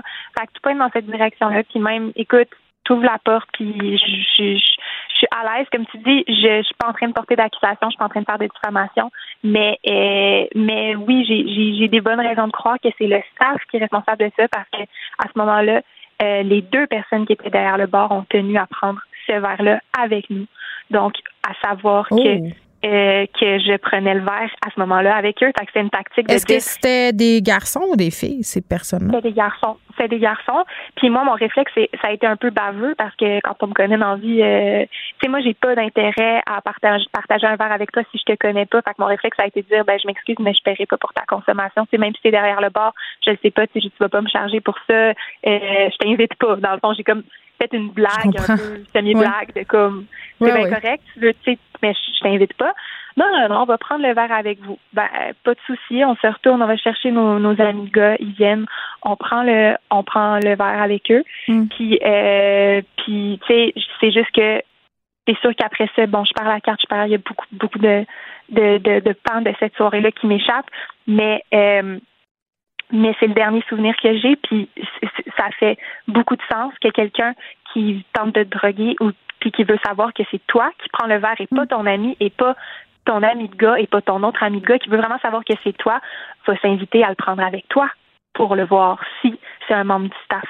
Toi, pour moi, ça fait du sens. toi, Puis, dans les jours qui ont suivi là, cette agression-là, parce Ouais. que n'ayons pas peur des mots, euh, tu sais, mettre des trucs dans le verre de quelqu'un sans son consentement, c'est une agression. là. Euh, Est-ce que tu as communiqué avec cette salle de spectacle-là? J'ai essayé. Euh, puis là, c'est fermé pour l'instant, mais il y a des. je- je- on s'inquiète pas, je fais des démarches pour rentrer en contact avec. Parce qu'ils ont une avec- responsabilité hein, quand tu engages des gens puis quand il se passe des choses comme ça, euh, peu importe que ce soit lié à ton staff ou pas, je veux dire, comme établissement, tu te dois d'assurer la sécurité des usagers. Absolument. Non, absolument. Euh, après, moi, le, le mouvement Balance ton bord, euh, j'étais pas familière avec, avec ce mouvement-là avant ma publication.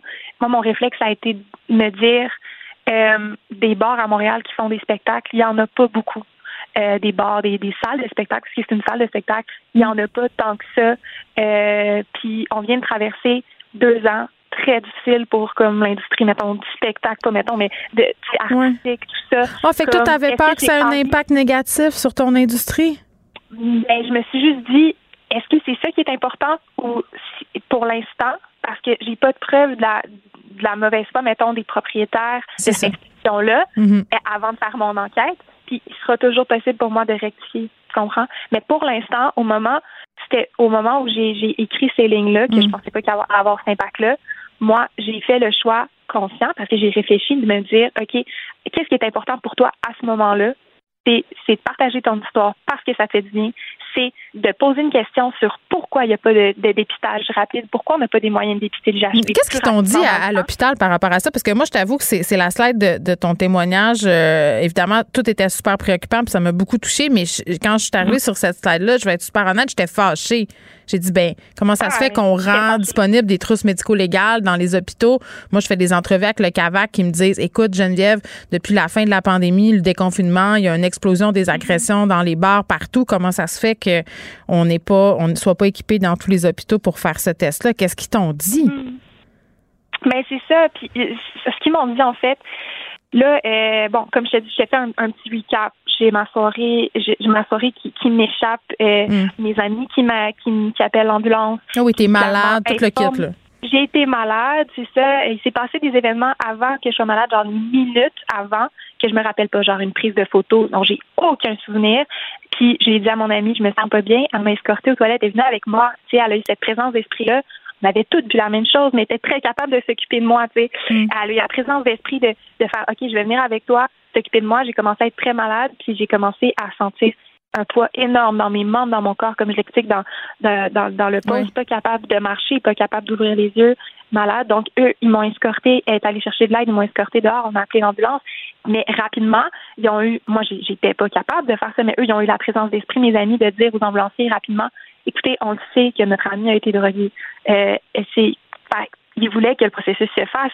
Fait que les ambulanciers étaient au courant, je sais pas, pendant leur, euh, pendant leur, leur test, le- leur signes vitaux, leur routine, test de routine, euh, moi, j'ai eu aucune connaissance de ça. Moi, je me suis réveillée à 4h30 euh, du matin aux urgences.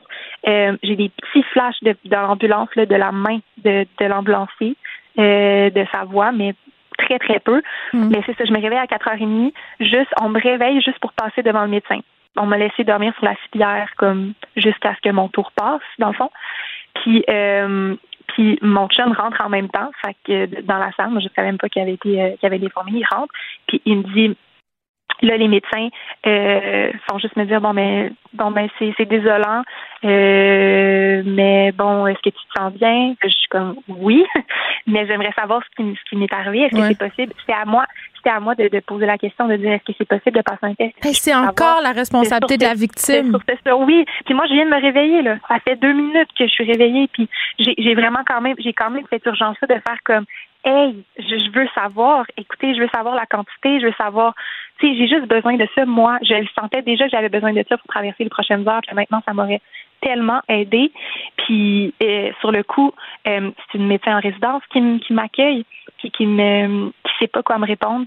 Ouais. Euh, fait qu'elle va chercher son supérieur, son supérieur rentre puis il me dit ben écoutez, je, je suis vraiment désolée, je comprends votre besoin, mais nous, on n'est pas équipés. On n'a pas l'équipement, puis ça a été ces mots justes, on n'a pas l'équipement dans les urgences ici, ni dans d'autres urgences à Montréal pour tester, le- pour détecter le GHB dans le sang. Euh, puis, Pourtant, il y en a beaucoup des cas, là, Ariane, si je me fie à tous les témoignages que je vois, euh, à tous les articles dans les médias sur la question, et ça depuis des années. Tu sais, euh, toi, comment tu trouves ça d'être euh, sous le flot de tous ces témoignages-là? Oui, Exactement. Puis moi, c'est ça, comme je te disais tantôt, je reviens à ce que je disais tantôt, c'est ça mon objectif. Moi, c'est de juste de poser la question. Puis, tu sais, j'espère que le monde y savent que moi, dans le fond, je suis victime de, de, de cet abus-là. J'ai pas, j'ai, oui, j'ai fait mes recherches après, mais je suis encore affectée par ce qui, m'est- arrivé. Ben, c'est J'essaie juste de comprendre, comme, j'essaie juste de comprendre comment ça se fait. Mm. Je trouve ça aberrant qu'on on, qu'on soit une société aussi progressiste que la nôtre sur le plan des équités hommes-femmes, puis on, c'est pas parfait, mais ailleurs dans le, je veux dire, par rapport à ailleurs, à bien des places dans le monde, on est quand même assez progressiste. Pourquoi c'est pas une priorité, puis pourquoi on, on s'est pas comme muni de, de moyens? Ce qu'on m'a répondu, c'est surtout, ben, c'est volatile dans le sens de toute façon, écoute, même si on le testait, on le trouverait pas. Puis juste de me dire ça, après quand moi je vais lire sur Internet que c'est encore c'est encore détectable dans l'urine, disons, comme mais de pas avoir accès à ce genre de test-là ou juste de mm. pas me référer à un organisme qui pourrait m'aider à, à, me prémunir de ben c'est parce que sur le coup, ouais, ben sur le coup, je, suis allée me coucher. Mais une fois que une fois que j'ai réalisé ça, ben mm. oui, j'aurais aimé ça que, que j'aurais aimé ça juste avoir la confirmation de ça. Puis comme je, veux dire, moi, je ne sais pas pourquoi, comment que ça se fait. Je veux dire, je ne sais pas. Je fais juste poser la question comme société, comment hmm. comment est-ce qu'on pourrait euh, comme mettre des efforts à, tu sais, à, je sais pas, à être, à être plus réactif, à avoir une chaîne hmm. plus réactive, à faire une prise de sang dans l'ambulance, si, si on, on, on, a un doute. Mais regarde, euh, moi, je vais poser d'autres questions à Ariane, puis on va se laisser là-dessus. Euh, comment ça se fait? Tu me parles de ta fille de deux ans. Moi, j'ai deux filles, 13 ans, 15 ans. Comment ça se fait qu'on en soit encore rendu à un point où on se dit il euh, faut faire de la prévention pour nos filles? Comment ça se fait que moi, j'ai 39 ans puis que ce problème-là, je le vois dans les bars depuis que j'en ai 18? Puis comment ça se fait surtout que les établissements s'en lavent un peu les mains, en général, pas tous les établissements, mais beaucoup, mm-hmm. et qu'on fait des campagnes de prévention qui visent les victimes? Surveillez mhm. vos verres. Habillez-vous habillez pas trop sexy. Partez pas tout seul. Soyez toujours avec du monde. Comment ça se fait que c'est mhm. encore sur les épaules des victimes de ne pas se faire droguer? Moi, ça, là. Mhm. Non, c'est ça. Puis, ça, comme la plupart des entrevues que, que j'ai mis jusqu'à maintenant, c'est ben, quel conseil t'as à donner aux gens pour qu'ils fassent plus attention? Non, ben non. Oui, faites attention, mais c'est pas ça. C'est comme, il faut que ce soit imputable, ce, genre de, de geste-là. Puis, tu as raison, je suis d'accord avec toi. L'institution a son rôle à jouer là-dedans, mm. l'établissement. Mais comme, écoute, je vais continuer à mener mes enquêtes. Je vais, moi, je, tiens à adresser ça.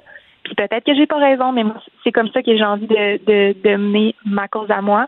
Euh, j'ai envie d'aller au bout de ça. Puis si je vois que vraiment il y a, il y a comme une lâcheté, puis que, que je suis pas entendue, ben il y aura une, il y aura une suite à ça. Ben, c'est bien. Que les gens n'ont pas raison de, de nommer l'établissement. Je sais pas, mais je sais que c'est pas juste les victimes qui sont responsables. On a tout un système, puis il faut qu'on se prémunisse de, de, de, plus de façons de, de rendre ces gens-là imputables. On te souhaite euh, bonne chance avec ça. Je te souhaite aussi de bien te rétablir parce que c'est certainement pas fini. Ariane Brunet, merci d'avoir eu la générosité de partager ça avec nous aujourd'hui. Merci beaucoup. Merci d'en parler. Bye bye. Geneviève Peterson. Rebelle dans l'âme, elle dénonce l'injustice et revendique le changement. Il n'y a pas de vision d'ensemble. Marc-André Leclerc. On fait ça pour quoi, là? Elle fait ça pour le show ou vraiment c'est pour encourager les autres à le faire? Euh, c'est pas clair. Ainsi le faire. Il proposera ça aux Québécois puis les gens diront oui ou non. Moi, je vois vraiment pas de problème là-dessus. OK, non, mais ça veut dire, elle sait que la meilleure solution... Oui, faire un débat. Tout le monde sort un peu gagnant de ça. La rencontre, Lefebvre, Leclerc. Salut à vous deux? Bonjour. Bon, revenons sur ces révélations sur l'ancien patron de l'UPAC, Robert Lafrenière, qui, bon, à cause qu'on a levé des interdits de publication sur le rapport du juge Perrault, est quand même, euh, bon, je vais pas dire eau chaude, je vais dire eau bouillante, elle-ci. Oui, euh, vraiment là, c'est des euh, révélations euh, explosives, surprenantes, qui nous mettent dans un état.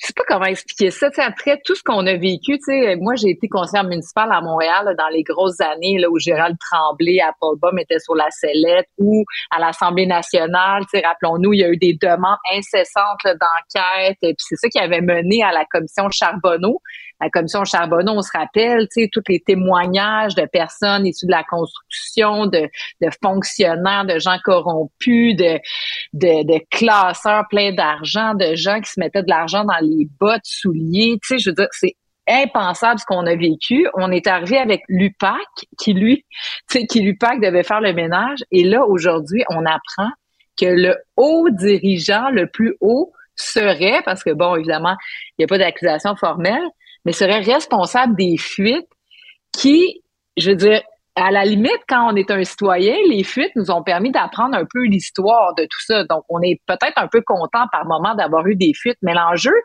c'est que les fuites, euh, ben, un citoyen peut être content, mais le système judiciaire peut pas vivre avec ça parce que ça, ça cause des entraves au système juridique. Mmh. Puis rappelons-nous que le procès de Nathalie Normando a été annulé à cause de fautes de procédure, notamment ces coulages-là qui ont amené des délais dans euh, l'ordonnancement du procès. Donc, la, la, la clause, euh, Jordan a été appelé. Bref, c'est complètement fou. Moi, je suis sciée d'apprendre toutes ces révélations. Marc-André? Ben, moi aussi, là, les, les, les gens, hier, quand j'ai vu ça, les, les gens m'ont scié en deux, parce que c'est toute la confiance de la population vers ça. Hein, puis, je, je sais que M. Lafrenière, j'ai vu dans une entrevue qu'il a donnée hier, puis là, il lit ça en bloc, mais tu sais, moi, là, la journée où on, a arrêté Nathalie Normando, la journée du budget provincial, là, Hmm. en- je pense, que si ma mémoire est bonne, c'est en 2016. là.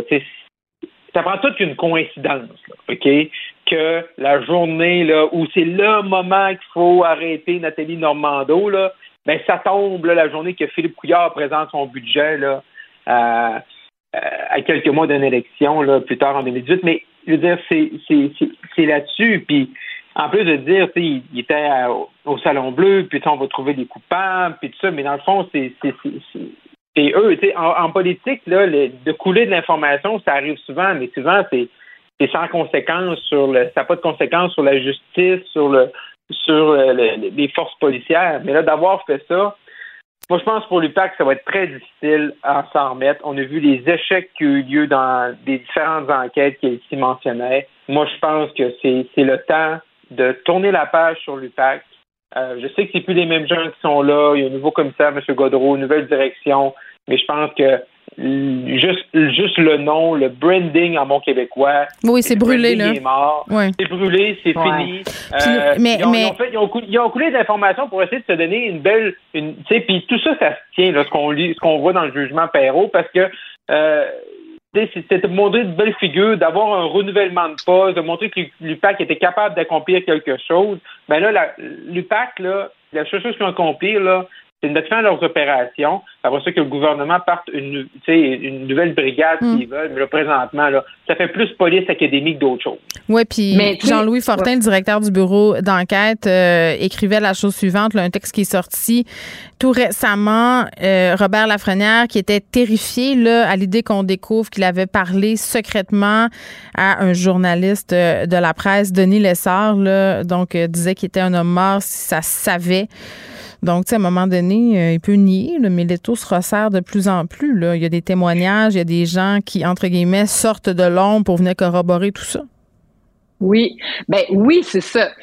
La seule chose, puis je veux dire, tout ce que Marc-André a dit, euh, tu je je le partage. Ce que tu viens de dire de, de notre collègue, euh, c'est, oui, c'est des preuves qui s'additionnent.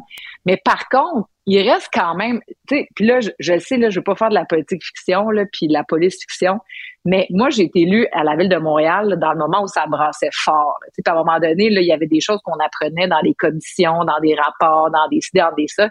Puis là, vous allez me trouver complètement farfelu, mais tu sais, je regardais District 31. Puis District 31, c'est que ce que ça permettait de faire, c'était de vulgariser un peu les différents fonctionnements. Donc, tu comprends mieux le DPCP, le BEI, Ah oui. le ci, Mhm. le ça. Puis bon, puis à un moment donné, dans District 31, je vous jure, c'était les mêmes, mêmes, mêmes intrigues qui se passaient, mais tu sais, je veux dire, en temps réel, c'était identique. Oui, mais attends, le Luc Mais- Dion a toujours été super bien plugué. Ben, c'est dans tous les milieux, là. Puis ça, tout le ça. monde sait ça, là. C'est ça, exactement. Mais tu sais, juste pour corroborer le fait. Mais mon point, c'est de dire, c'est que oui, à clairement, il y a des choses qui marchaient tout croche. Mais tu sais, si on suit le raisonnement, qui ont coulé des informations, parce que eux voulaient mettre de la pression sur les procureurs parce que eux faisaient rien avec la Ah, mais preuve attends, c'est pas juste ça, ici, là. Ce qui, ce qui est dit, c'est que Robert Lafrenière a fait couler de l'information pour ralentir la procédure, puis rester là, puis s'assurer d'une certaine pérennité ça- à l'UPAC. Ça, ça- c'est une autre chose. Oui, je comprends ça. Ça, c'est sûr. Mais il y a aussi le fait que d'autres témoins qui ont dit qu'il y a des choses qui ont coulé à un moment donné parce que les policiers, ben, je veux dire, en avaient marre de travailler, d'amener des preuves. C'était jamais suffisant pour que Mm. euh, le DPCP porte les accusations. Donc, euh, tu sais, il y a beaucoup de jeux de coulisses à travers tout ça. Puis moi, c'est ça qui me qui m'enrage et qui m'effraie puis qui me Mm. qui m'indigne, c'est que on on n'arrive pas à mettre le doigt c'est qu'on dirait que dans chacune, tu sais, puis rappelons-nous, là, au SPVM, il y a les têtes ont roulé, là, les chefs de police sont passés après l'autre. À la SQ, quand même, là, le, le chef de la police qui a été suspendu, c'est quand même pas rien. Puis après ça, finalement, il est comme soi-disant innocenté, là, il est rendu qu'il est revenu à la ville de Montréal. Oui. Là, tu te dis, mais c'est quoi la boîte de fou que, tu sais, comment qu'on est géré? Puis Mm. on dirait que c'est des règlements de compte. En, puis c'est ça que Ben oui. 31, je revenais à ça qu'on voit, c'est que c'est des règlements de compte. Donc, tu sais plus trop c'est qui vraiment les vrais méchants, même s'ils font toutes des affaires un peu tout croche.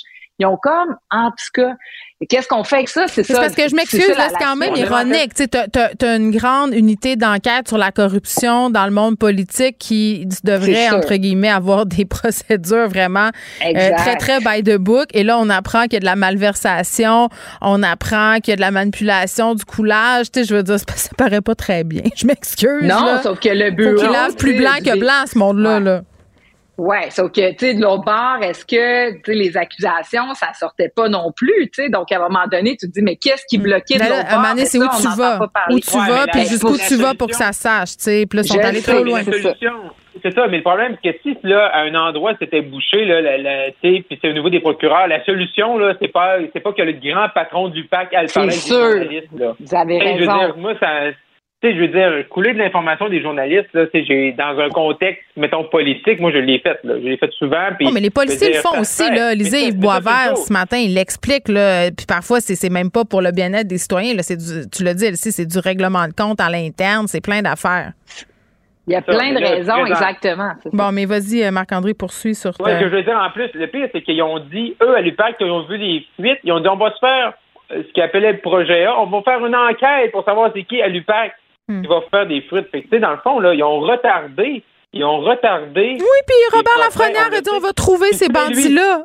Ben on va oui. trouver bandit, puis c'est lui qui fait l'enquête. Ben non. Dans le fond, là, ce qu'on- l'information qu'on a aujourd'hui, c'est qu'il s'enquêtait sur lui-même, là. Fait que c'est pour ça qu'il- Ah, c'est- c'était long, on, hein? est arrivé nulle part. Exactement. Une chance qu'il y a eu le- le- la levée de l'interdit de publication, puisqu'on l'aurait jamais su. Hein? On s'entend-tu là-dessus? Ben, c'est ça. Puis là, il y a vraiment de patates chaudes pour le gouvernement du Québec parce qu'à partir du moment où euh, la confiance est brisée, c'est que là, c'est que la confiance est brisée envers des institutions importantes. La police, c'est important. Puis, je veux dire, la police qui enquêtait sur les, pratiques les plus corrompues euh, de l'histoire du Québec, qui se fait prendre à son tour. Donc, c'est tout un casse-tête. Est-ce qu'on abolit l'UPAC? Moi, je suis pas certaine que d'abolir l'UPAC, c'est nécessairement la solution, tu sais, parce que là, on a des nouvelles personnes. Remettre en place un nouveau système, Ah, ça non, va non, prendre du temps, de l'énergie. Non, moi, non, je non, crois non, plus. non, non, Moi, non, je- non, non, non, il je suis faut, pas il faut, là, là. On peut laisser la chance si- aussi, là, c'est une nouvelle gang. Non, on peut pas, on peut pas, on peut pas parce que les gens n'ont plus confiance. Puis c'est, c'est, c'est, c'est l'UPAC qui est brûlé. C'est, le branding, c'est le nom, c'est la marque de commerce. Ouais. Ça aura beau Ouais, changer mais- ces individus, il n'y a pas personne qui a confiance avec cette unité-là.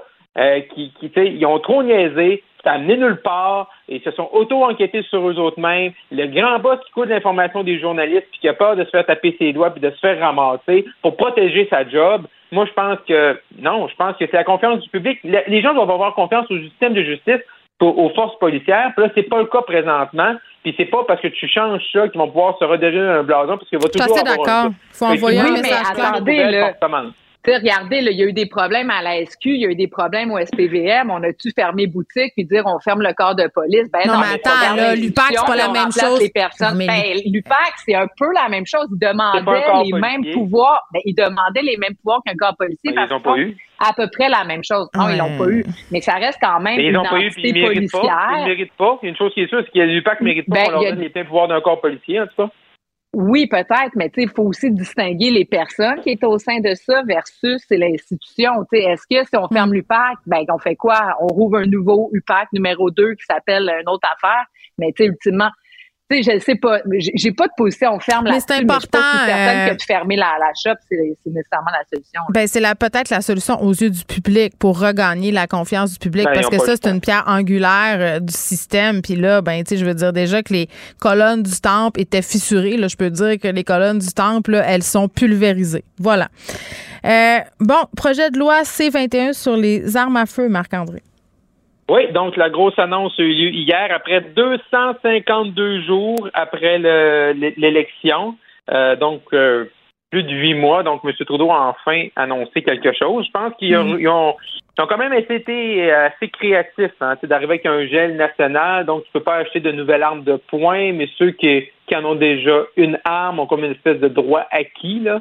Euh, donc, ça là- là-dessus, tu sais, parce qu'il y a mené, c'est de que la ville de Montréal et plusieurs villes demandaient durant la campagne municipale l'automne passé, c'était vraiment de bannir les armes de poing partout, mais là, le gouvernement est arrivé avec une espèce de solution bric-à-brac où chacune des villes va légiférer, mais sans moyens. Fait Montréal, tu peux pas, Laval, tu peux, peu importe. Là, Mm. Fait que là, chacune des villes au Québec, au pays même, se serait trouvé par rapport à ça. Ce qui est quand même des pistes intéressantes sur espèce de euh, c'est quelqu'un qui est reconnu coupable, mettons, de victime ou d'acte euh, euh, qui était violent avec sa conjointe, par exemple, ben là, tu retires son permis de port d'armes, tout ça. Donc ça, c'est intéressant.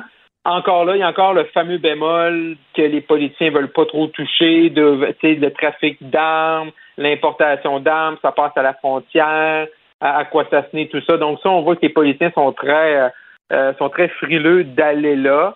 Mais on a vu hier que les groupes là, qui défendent là, justement, là, qui sont anti-armes, qui, qui veulent vraiment bannir les armes, étaient plutôt euh, satisfaits, étaient même présents euh, à l'annonce. Donc on peut dire au moins enfin. Mais bon, ça va être intéressant de voir comment euh, tu sais, le projet de loi. C'est un des projets de loi, c'est que tu sais, souvent on dit que le travail se fait en, comi- en, en comité parlementaire. Ouais. là. En commission, là, c'est, ça va être ça, ça va être intéressant parce qu'on va attendre chacun des groupes et comment aussi comment c'est assez complexe, hein, c'est comment on peut avoir accès, il y a quand même plusieurs étapes là, au Canada, contrairement aux États-Unis. Fait comment c'est quoi vraiment l'impact? Et euh, il y a, M. Trudeau a quand même reconnu que les gens qui ont déjà des armes, là, ben eux, ils font de bonne foi, puis c'est et puis tu sais, de, de- ils suivent la loi, puis ils se- ils l'utilisent de bonne façon, puis c'est pas ces armes-là que malheureusement là, que les gens qui font des tueries au Canada euh, utilisent.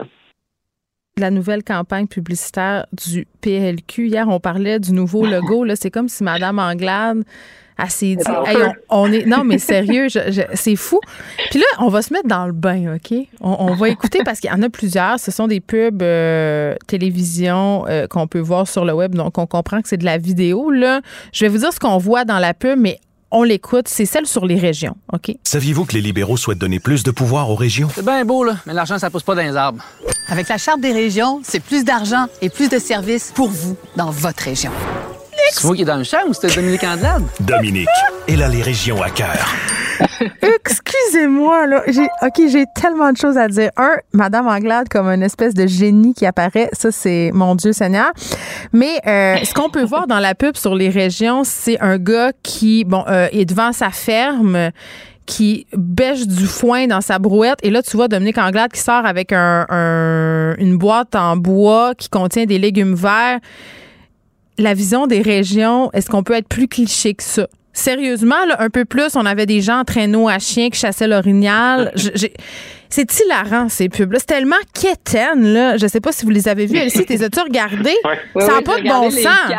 Qu'est-ce qui la- se passe? La, la dernière sur l'environnement, tu sais, là, il y, a- il y a un monsieur qui pêche, c'est bien tranquille. Ouais. Là, il y a Dominique Anglade, pouf, qui apparaît. comme Elle sort-tu du lac, au moins? Quelque chose? Là, Ah, elle, ça, est sur- c'est elle la est sur son quai. Puis là, elle crie Le projet éco, éco, éco, éco. Puis là, le Wow. vieux monsieur, il est comme Quoi?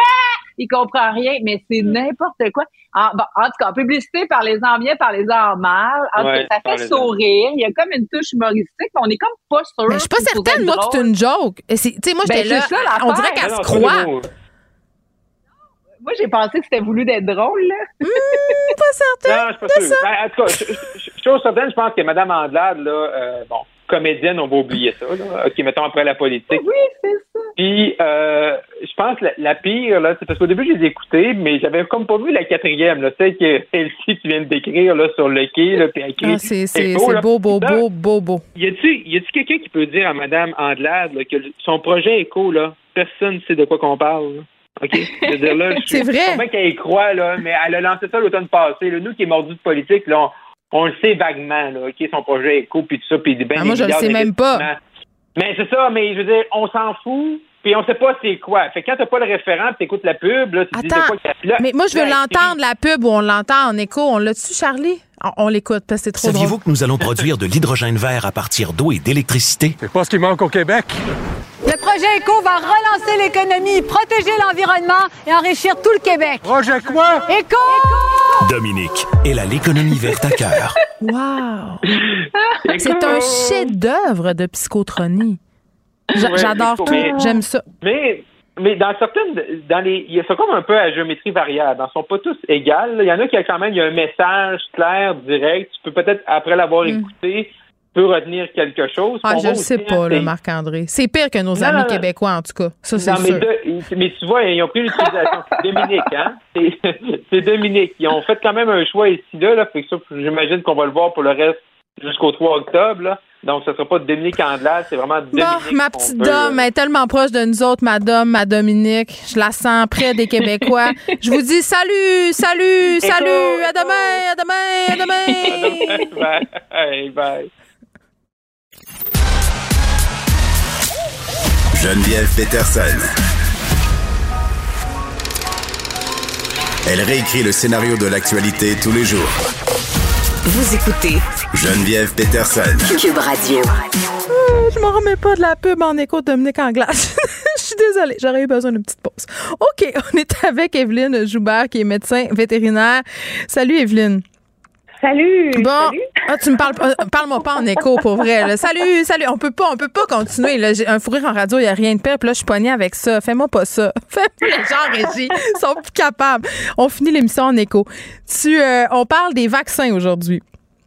Ben oui, en fait, euh, tu sais, je pense que l'épidémie de la COVID, elle a mis beaucoup euh, les vaccins dans les discussions, tu sais, puis en fait, on n'en parlait pas tant que ça des vaccins, tu sais, dernièrement, dans le, dans, tu sais, ça fait longtemps que c'est inventé tout ça, puis euh, tu sais, les gens ils font souvent vacciner ou pas là, leurs enfants, puis après ça, on n'en parle plus beaucoup, hein. Puis là, évidemment, c'est revenu, je pense, euh, dans les dans les conversations, là, dans Ouais. les médias surtout. Fait que ça m'a donné un peu l'idée de tout ça là, avec euh, nos animaux. Je trouve ça intéressant parce que, bon, l'été euh, est déjà là. On fait plus d'activités extérieures avec nos chiens, puis même avec notre chat. Moi, mes chats, ce sont des chats d'intérieur, mais l'été, je les sors un peu sur le gazon. euh, Je les sors un peu sur la terrasse en avant. Ils aiment bien euh, euh, se dorer la couenne au soleil. Mais, tu sais, je, je, je vais être super honnête avec toi, là. À un certain moment de ma vie, puis je vais être curieuse de t'entendre là-dessus, Evelyne, je trouvais ça correct de faire vacciner les animaux de compagnie quand ils étaient bébés, là, mais je trouvais que c'était exagéré, un rappel de vaccin à chaque année. Je, je trouvais. Ben, c'est ça. Mais non, mais c'est une croyance qui est largement répandue au sein de la population, que c'est comme trop, là, puis que c'est une façon de faire de l'argent pour les, vétérinaires. Donc, explique-moi pourquoi il faut vacciner nos animaux, pourquoi c'est important de faire la- les rappels, puis tout ça. Ben, tu sais, d'un, Geneviève, c'est pas tous les vaccins qui doivent être donnés à chaque année. Ça, c'est vrai. comme tel. Fait c'est pas toujours annuel, tu sais. Je pense qu'il y a longtemps, longtemps, c'était toujours annuel, c'était comme un peu la recommandation du fabricant. Mais. Ça a évolué depuis, là, tu sais. Fait que certains vaccins restent annuels, Mm. puis d'autres vaccins, des fois, ça peut aller aux deux ans ou aux trois ans. Ça, ça peut dépendre de l'immunité, l'immunité conférée, là, par le vaccin. OK. Ça, c'est les recherches qui nous ont permis de déterminer là, la longévité de cette immunité-là. C'est ça? Oui, en effet, exactement. Puis, tu sais, des fois, si on se disait, hey, je voudrais être by the book, puis vraiment vérifier si mon animal il a besoin de tel vaccin, mais Ouais. on pourrait faire une sérologie. Mais ça, ça coûte environ 250 C'est moins cher à faire vacciner. Ben, extrêmement moins cher. Tu sais, un vaccin, c'est quoi, mettons, entre 25 et 35 dollars, peut-être. Le vaccin comme Ouais. tel, plus le frais d'examen, la sérologie est environ 250 par maladie. Le vaccin de base, il en contient 4. Et c'est déjà, ça, déjà le, le- comment dire, le, Le coût-bénéfice, Ça mettons. marche pas, là. Ouais, c'est ça, c'est vraiment le contraire. Ça vous coûte beaucoup moins cher de faire les vaccins que de faire les sérologies. C'est l'op- l'option moins chère. Puis, au final, Geneviève, c'est c'est pour protéger ton animal de maladies potentiellement mortelles. Oui. Le coût, je veux dire, versus un danger potentiel, il est quand même réduit, là. Puis, faut se dire que le, le vaccin, c'est pas juste le vaccin. hein. Le vaccin, c'est la rencontre annuelle aussi avec ton professionnel, avec l'équipe professionnelle de la santé animale pour vérifier si vérifier ça, ah, discuter de ci aussi. Fait que c'est pas juste le vaccin non plus. Hein. La visite comme telle inclut le vaccin, mais c'est plus que juste une petite piqûre. Là. OK. Puis est-ce que tous les animaux doivent être vaccinés pour, euh, pour tout ou ça dépend? Ben non, ça va dépendre. Ça va dépendre en fait de leurs activités sociales. OK. surtout. Fait que mes Euh, chats sphinx qui restent dehors, euh, qui restent en dedans, pardon, la majorité de l'année, c'est pas pareil qu'un chien qui marche deux heures par jour dans le bois, là. Exactement. On va toujours évaluer ça. Justement, c'est une des raisons pour lesquelles il faut discuter avec le client aussi. C'est quoi les activités à risque de notre animal? Notre animal, c'est vraiment un, un chat qui vit euh, au dixième étage d'une tour euh, à condo, puis qui va juste sur son balcon au dixième étage. Ou est-ce qu'on a, comme tu dis, un chien de chasse qui, qui va se, se baigner dans des mares d'eau boueuses, etc. Il va aller euh, prendre des cours d'agilité et rencontrer d'autres chiens, tu sais, ou aller au parc à chiens? Ben, c'est plus qu'il y a d'animaux à la même place, plus que tu as de transmission de maladies. Ça, c'est comme à l'école ou dans le CPE, etc. Ouais. Plus qu'il y a une grosse concentration de de- d'êtres vivants, ben, plus qu'il y a de microbes aussi qui peuvent se transmettre. Que Ça va dépendre des activités. Euh, c'est un chat qui sort pas, mais qui se couche dans le porte-patio, puis qui a le chat, ben, c'est donc trois, quatre chats du voisinage qui viennent Ah, qui viennent. Oui, ça, c'est- crachent. Hum, ben, ça, en, crachant du vide, là, ils peuvent se transmettre des belles maladies. Donc, des maladies qui peuvent être mortelles, comme entre autres la leucémie féline, ben, ça s'attrape de même, tu sais. Fait que, oui, le chat sort pas, mais il reçoit de la visite. Moi, je leur C'est de l'eau à ces chats-là quand ils s'approchent euh, de mon perron, donc, donc ils viennent plus. Ou j'envoie tout là la chienne de chasse de garde, je sais plus comment l'appeler, donc elle les fait, elle les fait fuir. Non, mais, mais sans blague, euh, c'est vrai qu'il faut s'attarder au mode de vie. Là, on- quand on pense vaccin, on pense beaucoup à chien. Euh, Il y a des vaccins qui sont controversés, docteur Joubert, entre autres celui pour la leptospirose et la toute chenille. Pourquoi? Ben, en tout cas, controversé, mon Dieu, ça dépend à qui tu parles, je te dirais. Euh, Non, mais ils sont je- controversés. Attends, je m'exprime mal. Euh, sur les médias sociaux, même parfois auprès de certains éleveurs, ils vont faire des mises en garde, dire qu'il faut surveiller, qu'il y a des chiens qui ont eu des mauvaises réactions et tout ça. C'est- Ce sont des, des informations qui circulent. Hum. Ben, tu sais, des mauvaises réactions à des vaccins, ça existe. C'est peu importe le vaccin comme tel. Mm. Comme nous, là, tu sais, quand on, quand on est allé se faire vacciner pour la COVID, là, ils nous gardaient après notre vaccin 20 minutes, là, tu sais, c'est, vrai. pour nous embêter, là. C'est pas pour dire, on va aller perdre C'était pas 20 juste minutes pour, euh, me donner un soupçon. OK. Ben non, c'est pas juste pour ça. Sais, un petit diplôme. Écoute, il peut avoir des réactions. Tous les vaccins peuvent avoir des réactions. Je veux dire, Mm. tous les médicaments peuvent avoir des réactions. Je, veux dire, ça- le risque zéro, ça n'existe pas. Faut juste être sûr que notre bénéfice dépasse le risque. C'est vrai. La leptospirose puis la toute Mm. chenille, pour moi, c'est c'est pas des vaccins controversés, c'est des vaccins optionnels. Encore, je, je reviens le petit chien qui vraiment, sort jamais puis qui fait pipi sur son pipi pad à l'intérieur. Il a peut-être pas besoin du vaccin de leptospirose. Mais lui qui va faire euh, ses besoins dans sa cour tous les jours, dans la cour, il peut avoir de temps en temps une marmotte, un- une bouffette, un raton laveur, un écureuil, comme qui passe sur le même territoire. Ben lui, pour moi, c'est pas optionnel. Il aurait besoin d'être vacciné, ce chien-là. Je comprends. Pareil pour Bordetella. Tu sais, je veux dire, ton chien, il rencontre pas d'autres chiens. Ben, vaccine-les pas pour Bordetella, ça n'a pas rapport. Il peut pas l'attraper, euh, euh, sans, sans voir un autre chien. Mais si tu vas au parc à chiens, toilettage, agilité, plein, plein de places où que, c'est des compétitions là, de chiens, ben écoute, fais-le vacciner parce que c'est là que ça se propage. Toi, Evelyne, dans ta pratique, tu t'occupes beaucoup des animaux exotiques. Est-ce qu'eux aussi ont des vaccins? Ben oui, ben il y en a qui en ont, puis il y en a qui en ont pas. Euh, les, les plus fréquents qu'on va voir, c'est les furets. OK. Donc, les furets, on les vaccine pour le distemper, puis pour la rage. Euh, on vaccine aussi les cochons. Il y a de plus en plus de cochons de compagnie. On les Ça me vaccine fait également pour plusieurs. Oui. C'est mon rêve d'avoir un cochon de compagnie, tu le sais, mais tu m'as tellement découragée. J'en aurai jamais, puis c'est Oh. de ta faute. En tout cas, je m'excuse. c'est pas grave. non, mais c'est mieux comme ça.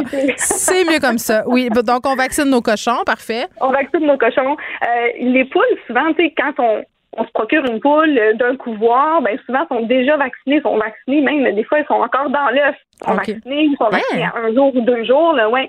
Mais il y a très peu de vétérinaires qui vont faire des vaccins pour des poules adultes. C'est ça. ça, Mais on, vaccine même. les, les poussins dans l'œuf? Ouais, c'est des vaccins dans l'œuf. Ouais. Je trouve ça fascinant. Euh, Qu'est-ce qu'on fait si on vaccine notre animal puis qu'il y a un effet secondaire grave qui arrive? Ben, en fait, des fois, il y a des effets secondaires pas trop graves, puis on fait rien, là, comme être plus tranquille. Bon, ben. Ah oui, moi, ma chienne, elle hurle quand j'y touche. Là, elle est vraiment diva queen. Ah. C'est comme si je venais de lui amputer un membre. Oui. Il y en a qui ont mal, tu sais, Ouais. il y en a qui ont mal après, tu sais, au site de l'injection. Ça Ouais. va passer. Tout ça, c'est pas grave. Mais des réactions graves, c'est sûr que ça peut arriver. Écoute, on en voit tellement moins qu'avant. Je me souviens même pas c'est quand la dernière fois que je l'ai vu. Ah? Avant, on en voyait. Oui. Avant, on en voyait quand même quelques-uns par année. Hmm. Ça doit faire trois ans au moins que je l'ai pas vu. Fait que, c'est quand même vraiment rare. Mais si ça arrive, souvent, chez le chien, là, surtout, euh, il va se mettre à enfler du visage, il va gonfler la face. Là. Les, les paupières qui enflent, le museau, les babines, ça, ça double de volume. Oh, c'est impressionnant. le chien se Je comprends. On se rend compte qu'il y a quelque chose qui va pas, là, autrement dit. Ben, c'est ça. Oui, on peut pas que- s'en faire rendre compte. Euh, Est-ce que c'est drôle parce que tu parlais de la pandémie, que ça avait remis le sujet de la vaccination sur la, sur la place publique. T'as-tu des clients anti-vax qui veulent pas vacciner leurs animaux? Puis comment tu gères ça comme, comme médecin vétérinaire? Ben, il y en a pas beaucoup, je te dirais, il y en a, là, tu sais, c'est sûr et certain. Euh, par contre, des fois, il y a certains, il y a des villes qui vont demander tel vaccin. Montréal demande la rage.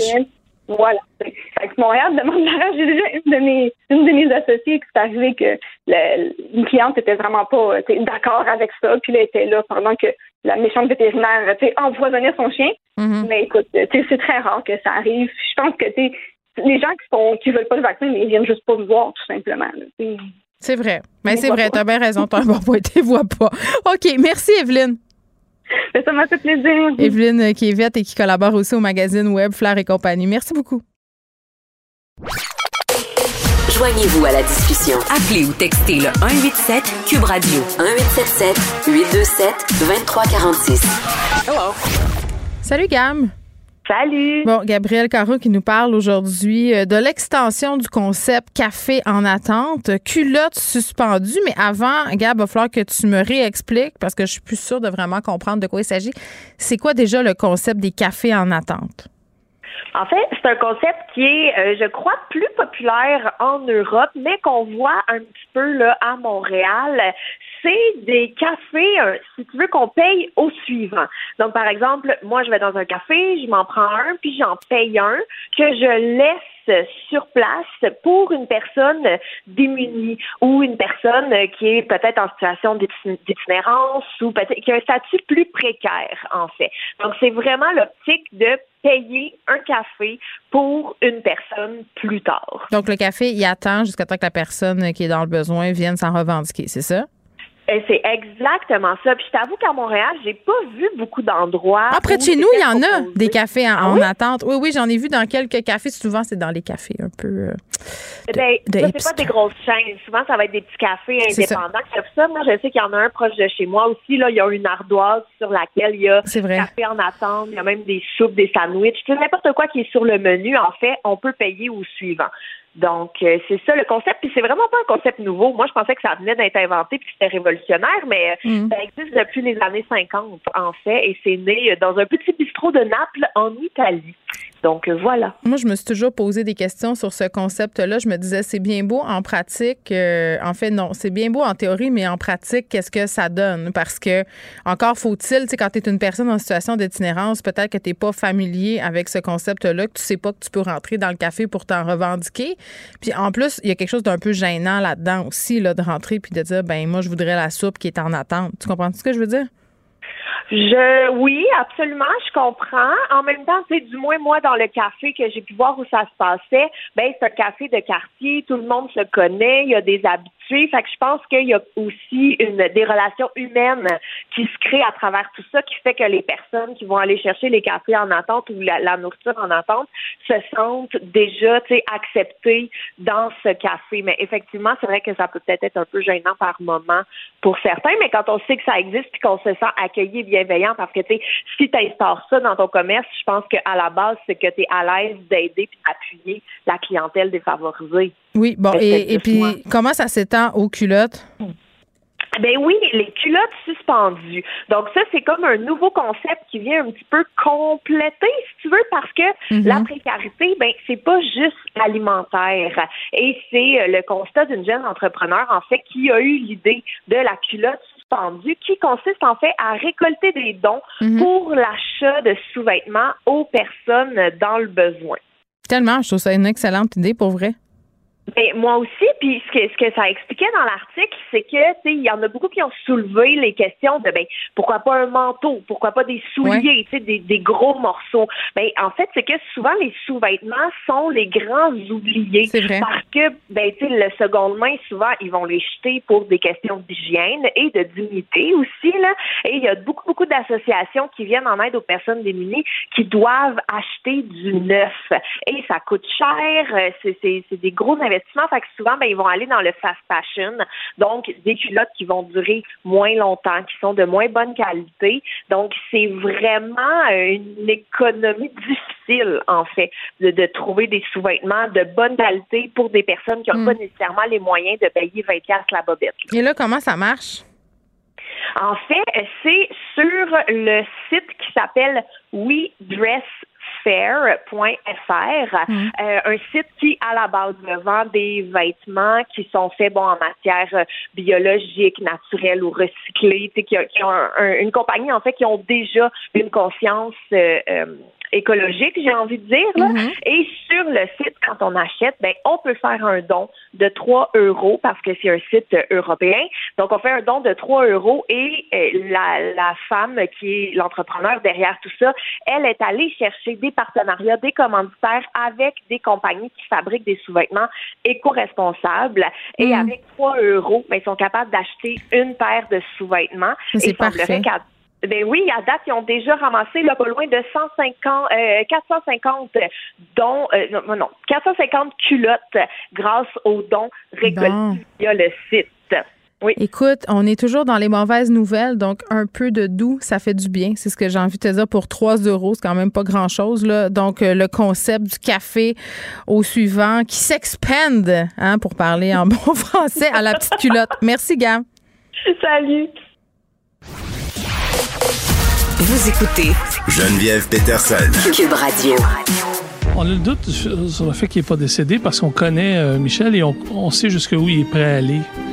Et il n'y a pas de limite. La limite du bon sens, il la traverse aisément. Quel genre de vie il faut avoir vécu pour que les gens croient pas à ta mort? Dans le balado Tombé, je tente de décortiquer les aspects humains et sociaux de cette histoire-là qui touchent notre rapport au pouvoir, les milieux de travail toxiques, le mouvement MeToo, la manipulation et la santé mentale. La belle voix que vous entendez, c'est celle d'India Desjardins. Son balado tombé est disponible à compter d'aujourd'hui sur la plateforme audio. India est là, salut. Allô, comment ça va? Je te sens fait. dire que la, la voix, c'est le, bon choix de micro de la réalisatrice Marie-Michel Giguère. Arrête, t'es toujours en train de diminuer tes accomplissements. T'as une belle voix et t'as un bon micro. OK?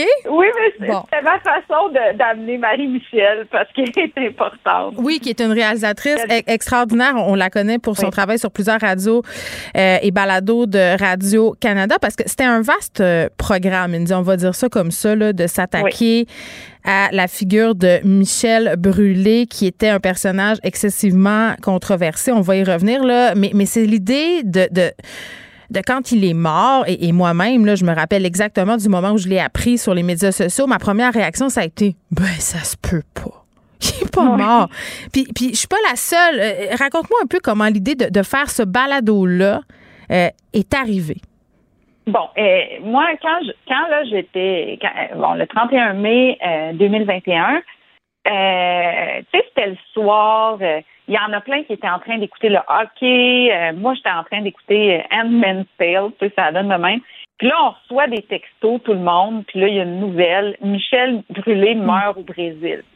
Puis ça arrivait une semaine après qu'il s'était pas présenté à une sentence où, où il devait, ben, une audience où il devait re- recevoir sa sentence euh, dans un procès euh, judiciaire euh, d'agression sexuelle.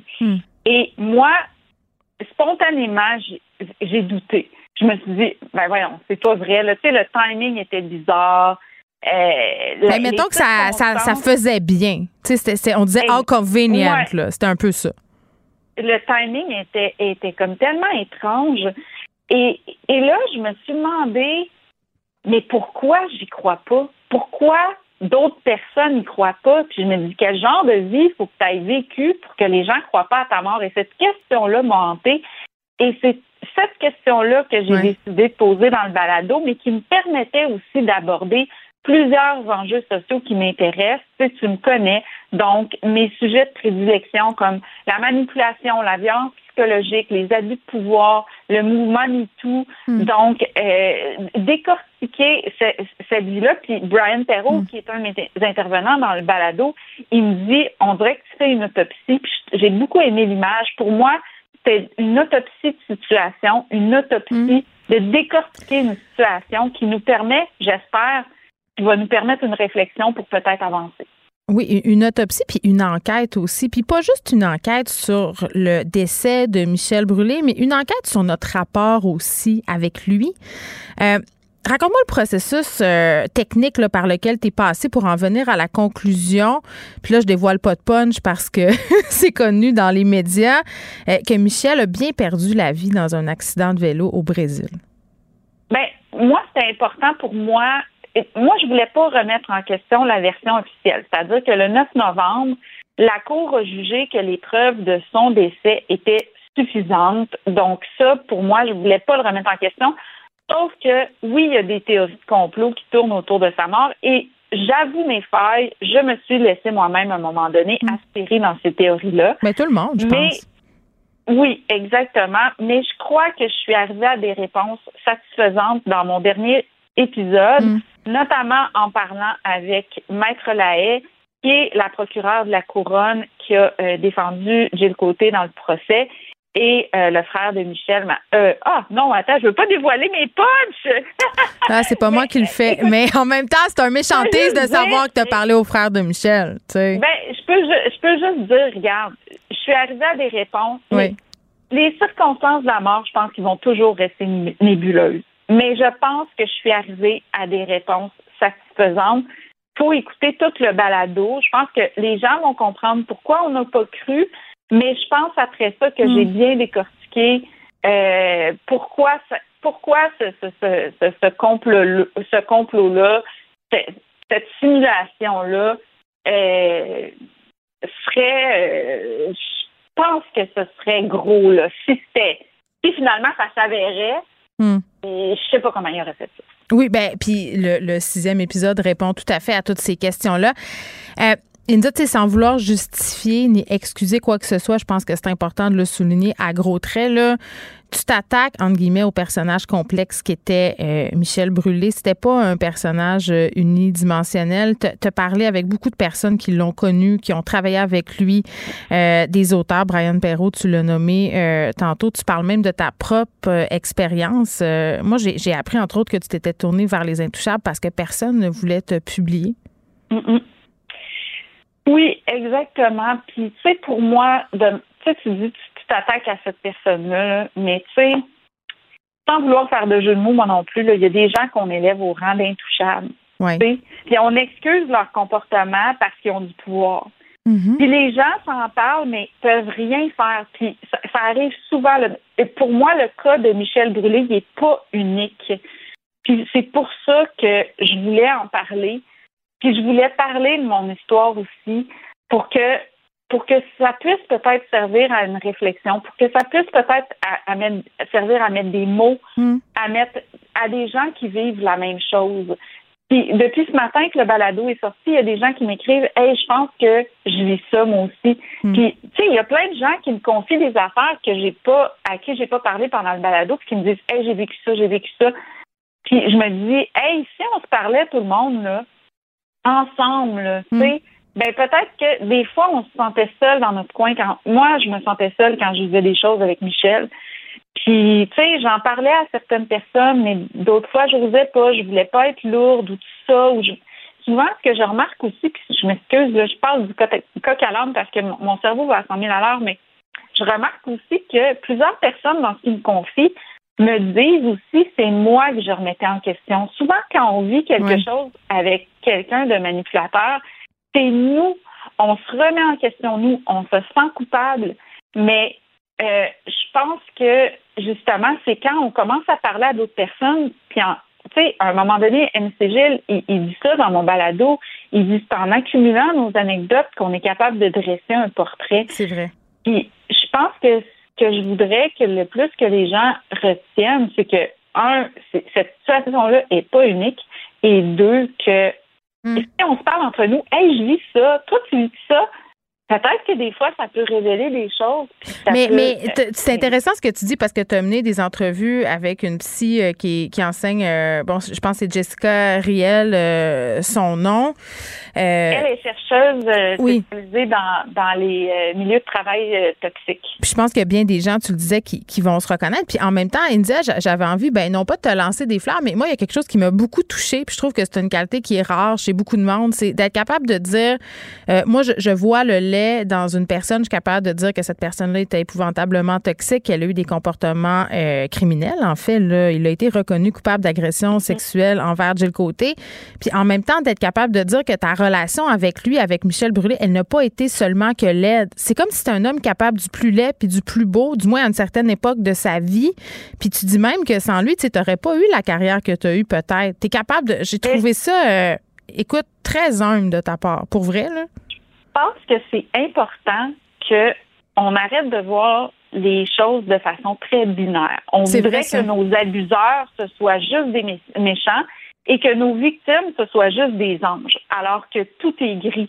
Puis que, tu sais, quand Suzanne Coupal me dit dans le balado, on juge pas une personne, on juge la cause, il faut apprendre à laisser la personne de côté puis regarder la cause, ce qui a été, ce qui a, ce qui a, ce qui a été la cause. Et puis, si là, on, on fait affaire avec quelqu'un de manipulateur, bien souvent, on s'est attaché à lui pour ses beaux côtés. Euh, c'est pas comme si les gens étaient des cons, puis là, commençaient à, à, à, à, à- à travailler ou même à être en relation de couple ou tout ça avec des gens qui voient seulement leur mauvais côté. Oui, puis c'est facile à dire après coup. Tu sais, je trouve que euh, on entend Oui. aussi Maker Guerrier beaucoup dans le balado là, qui a travaillé quand même pour euh, Michel à une certaine époque, puis qui dit rétrospectivement, je me dis j'aurais dû faire quelque chose quand je voyais des affaires comme des jokes plates puis tout ça, mais sur le coup, tu sais, c'est ton boss, t'es payé pour faire ça, euh, puis c'est facile, tu sais, comme t'es jeune, tu sais, il y a comme toutes sortes d'affaires qui font en sorte qu'on qu'on tu sais, qu'on reste un peu tous un peu tétanisés sur nos chaises, mettons. Oui, puis quand on vit des affaires, là, souvent, là, tu vis l'affaire, puis c'est comme trois heures plus tard Oui. que chez vous, tu, Tu dis, trouves ta Ben réponse, voyons, j'aurais dû dire ça ou c'était pas correct. Ben oui, ça n'a pas de bon sens, puis tout ça, puis c'est vraiment dur de dire, OK, ça, c'est un mauvais comportement. On est tout le temps en train de se dire, ben, il me faisait une blague? Mm. Fais-tu, tu sais, à, à part des choses, tu sais, même toi, dans ce que tu as raconté, puis qu'on entend dans le balado, je suis- sûre que tu as vécu ça, puis t'étais pas sûre OK, ben regarde, j'explique. J'explique pour les gens euh, peut-être qui savent pas de quoi on parle. Au début de l'épisode 5, on entend un extrait où je raconte à mon micro ici à Cube là, une agression dont j'ai fait l'objet de la part de Michel Brûlé. C'était dans le cadre d'un salon du livre. Là. En gros, euh, il me dit des affaires épouvantables. Ça n'a pas duré très, très longtemps. Il m'a touché un sein. euh, il me l'a pas pogné à pleine main, là, mais puis il y avait des témoins. Et je, je dénonçais un peu le fait que tout le monde semblait savoir que ce gars-là était problématique, mais personne faisait rien.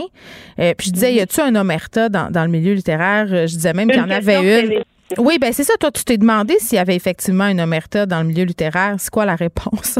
T'arrives-tu Ben, à quelque que- chose? c'est que- ben, c'est que ta question, je la trouvais légitime, puis c'est une question qui se pose dans plusieurs milieux. C'est vrai. Et euh, j'ai j'ai mis d'ailleurs des extraits, euh, ben, Michel a mis des extraits de, de- de médias où on voit que c'est une question qui arrive dans tous les milieux, que ce soit le cinéma, le Mhm. sport, l'université, tout ça.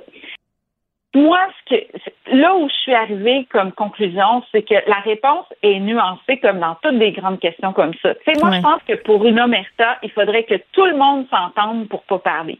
C'est vrai. Alors que ce que j'ai découvert, c'est que le milieu est composé de plusieurs personnes. Des gens qui veulent changer les choses et des gens qui veulent le statu quo. Mm. Et que euh, il y a des il y a des gens à qui tu parles qui vont t'aider dans, dans, dans, dans ce que tu vis. Il y a des gens qui vont euh, te dire euh, toutes sortes de choses. Euh, je pense que le c'est ma conclusion de l'épisode 5, puis ça me dérange pas, je dévoile mon punch, mais je pense que ce qui est- que j'ai plus retenu, c'est que même si on parle, des fois, c'est difficile de changer les choses. C'est difficile parce qu'on est impuissant. Ouais. C'est là où moi, je trouve la loi 35 importante dans la, Sur le statut de l'artiste? sur le statut de l'artiste parce Des écrivains comme artistes, qu'on soit reconnus. ben, c'est pas juste ça, c'est que ça va amener des changements, d'uniformiser les droits et de pouvoir négocier des meilleures conditions de travail et des Mm. ententes collectives et des ententes collectives qui vont justement pouvoir nous permettre de nous protéger. Mais au-delà de cette loi-là, moi, je pense qu'il y a un changement de culture euh, qui doit être fait euh, sur notre rapport au pouvoir et notre rapport à tu sais, la prise de parole, c'est, c'est, super bien, mais c'est aussi les actions qu'on va prendre par rapport à ça. C'est ça. C'est ça. Puis, tu sais, tu, on a parlé de Jill Côté, tu as parlé avec elle. Euh, elle a remporté une victoire en cours contre cet éditeur-là. Elle a un peu repris son pouvoir parce qu'elle a dit à un moment donné quelque chose comme Je ne suis plus une victime de, de Michel Brûlé. Puis, tu disais tantôt, j'ai parlé avec son avocate. Une, moi, une question qui me taraude depuis le début, c'est comment ça se fait qu'il a pu aller au Brésil? Comment ça se fait qu'on lui a pas saisi son passeport? Je me suis posé la question aussi avec Nicole Gibault ici à l'émission. Ouais. On n'a pas de réponse. Euh, est-ce que, est-ce que tu lui as posé la question? Oui, ma, Maître Lahaye répond à ça, à cette question-là dans l'épisode 10 Parfait. et je vais vous laisser le plaisir Ben non. de le découvrir. Mais là, Mais toi, tu parles de Jill. Oui. ça? Euh, Jill, tu parles de Jill. hein.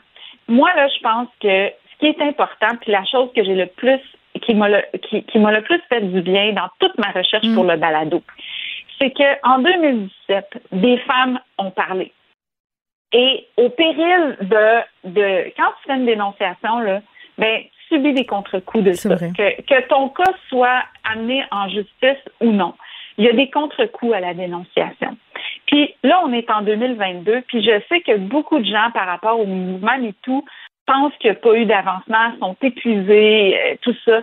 Puis je pense que c'est important de souligner que toutes ces femmes-là qui ont parlé, ça a amené quelque chose dans la société. Puis je l'ai constaté dans ma recherche. Il y a eu des avancements. Il y a eu des, des plein d'organismes qui se sont formés. Il y a eu euh, une, plus de formations disponibles dans le milieu de la justice. Et ça, je l'apprends avec Maître Lahaye. Il y a une ligne sans frais au DPCP où est-ce que tu peux appeler maintenant depuis le MeToo euh, pour demander si, euh, si tu as une cause. Et puis, l'important, au, au moins, c'est d'être entendu. Donc, peut-être que ta cause, elle sera pas, elle pourra pas se rendre en, en, en cours, mais au moins, peux être entendu dans, dans ce que tu as vécu. Et, et je pense que c'est important de souligner qu'il y a eu des avancées, puis que même si il y a- leurs cas se sont pas toujours rendus devant les tribunaux, ben c'est une victoire qu'il y a eu des avancées. Puis moi, je, je, je trouve que toutes ces femmes-là sont des super héroïnes. C'est vrai. Donc, il n'y a plus aucun doute dans ton esprit, India, il est mort, Michel Brûlé? je pense que j'arrive à des réponses satisfaisantes. Ah, t'es pas, t'es une bonne politicienne. OK. Non, mais je pense que j'arrive à des réponses satisfaisantes. C'est sûr que je me suis laissée aspirer un peu par les théories Oui. du complot. Ben, la vie, la- les Euh, complots faisaient partie de, de la vie de Michel. Moi, j'ai vraiment envie de, dire aux gens, India, parce que tu sais, tu disais tantôt, ah, je veux pas dévoiler mes punchs, mais c'est bien plus que des punchs, ton balado. Pour vrai, c'est une réflexion Ah, plus large sur, oui, la, question de Michel Brûlé, puis ce qui s'est passé, puis comment ça se fait qu'on a pensé qu'il était pas mort. Puis pour vrai, écoutez-les, les épisodes, là, c'est un suspense, puis c'est le fun pour ça. Mm-hmm. Mais moi, j'ai mis la réflexion globale que ça apportait. Pourquoi on endure ces affaires-là? Pourquoi on se parle pas plus? La peur de dénoncer. Puis, puis c'est vrai que quand j'ai dit omerta à la radio, c'était un mot très, très fort, mais tu sais ce que c'est quand tu fais de la radio en direct? Des fois, tu utilises Ben des oui. formules, tu y penses après. Raison. Non, mais en même temps, non, mais c'est le fun de réfléchir parce que c'est vrai qu'il y a beaucoup d'impuissance, beaucoup de peur, puis tu peux pas en vouloir aux gens parce qu'ils ont eu peur puis qu'ils se sentaient impuissants.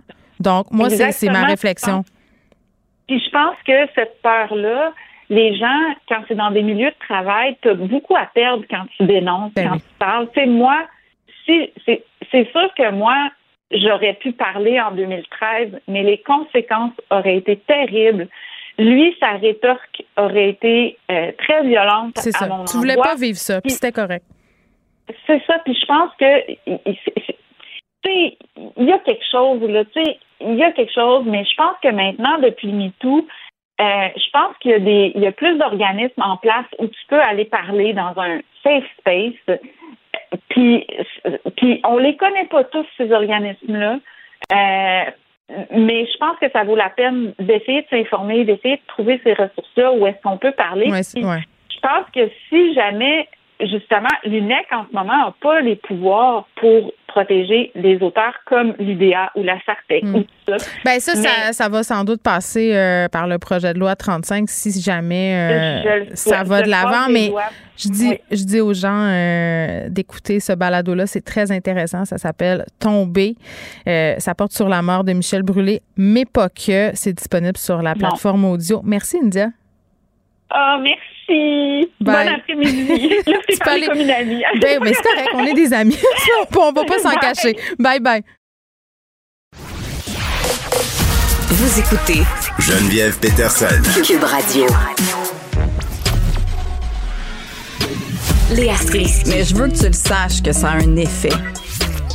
Mathieu Cyr. Ouais, mais ça, c'est vos traditions, ça. La rencontre. Il y a de l'éducation à faire. Je vais avouer que je suis pour la démarche. La rencontre Strisky-Cyr. Salut à vous deux. Salut. Bon, Léa, tu nous parles, euh, j'imagine, dans la foulée de toute cette histoire avec Ariane Brunet, des sous-verts qui détectent la présence de GHB.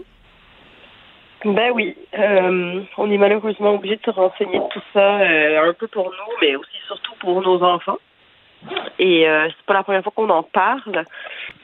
Et malheureusement, j'imagine que vous vous souvenez qu'à notre âge, il y avait plein de rumeurs urbaines, des légendes urbaines euh, qui nous faisaient peur, mais ça restait des légendes. Mais euh, te faire mettre de la drogue dans ton verre, euh, c'est vraiment pas une légende, ça arrive pour vrai. Hmm. Est-ce que ça t'est déjà arrivé?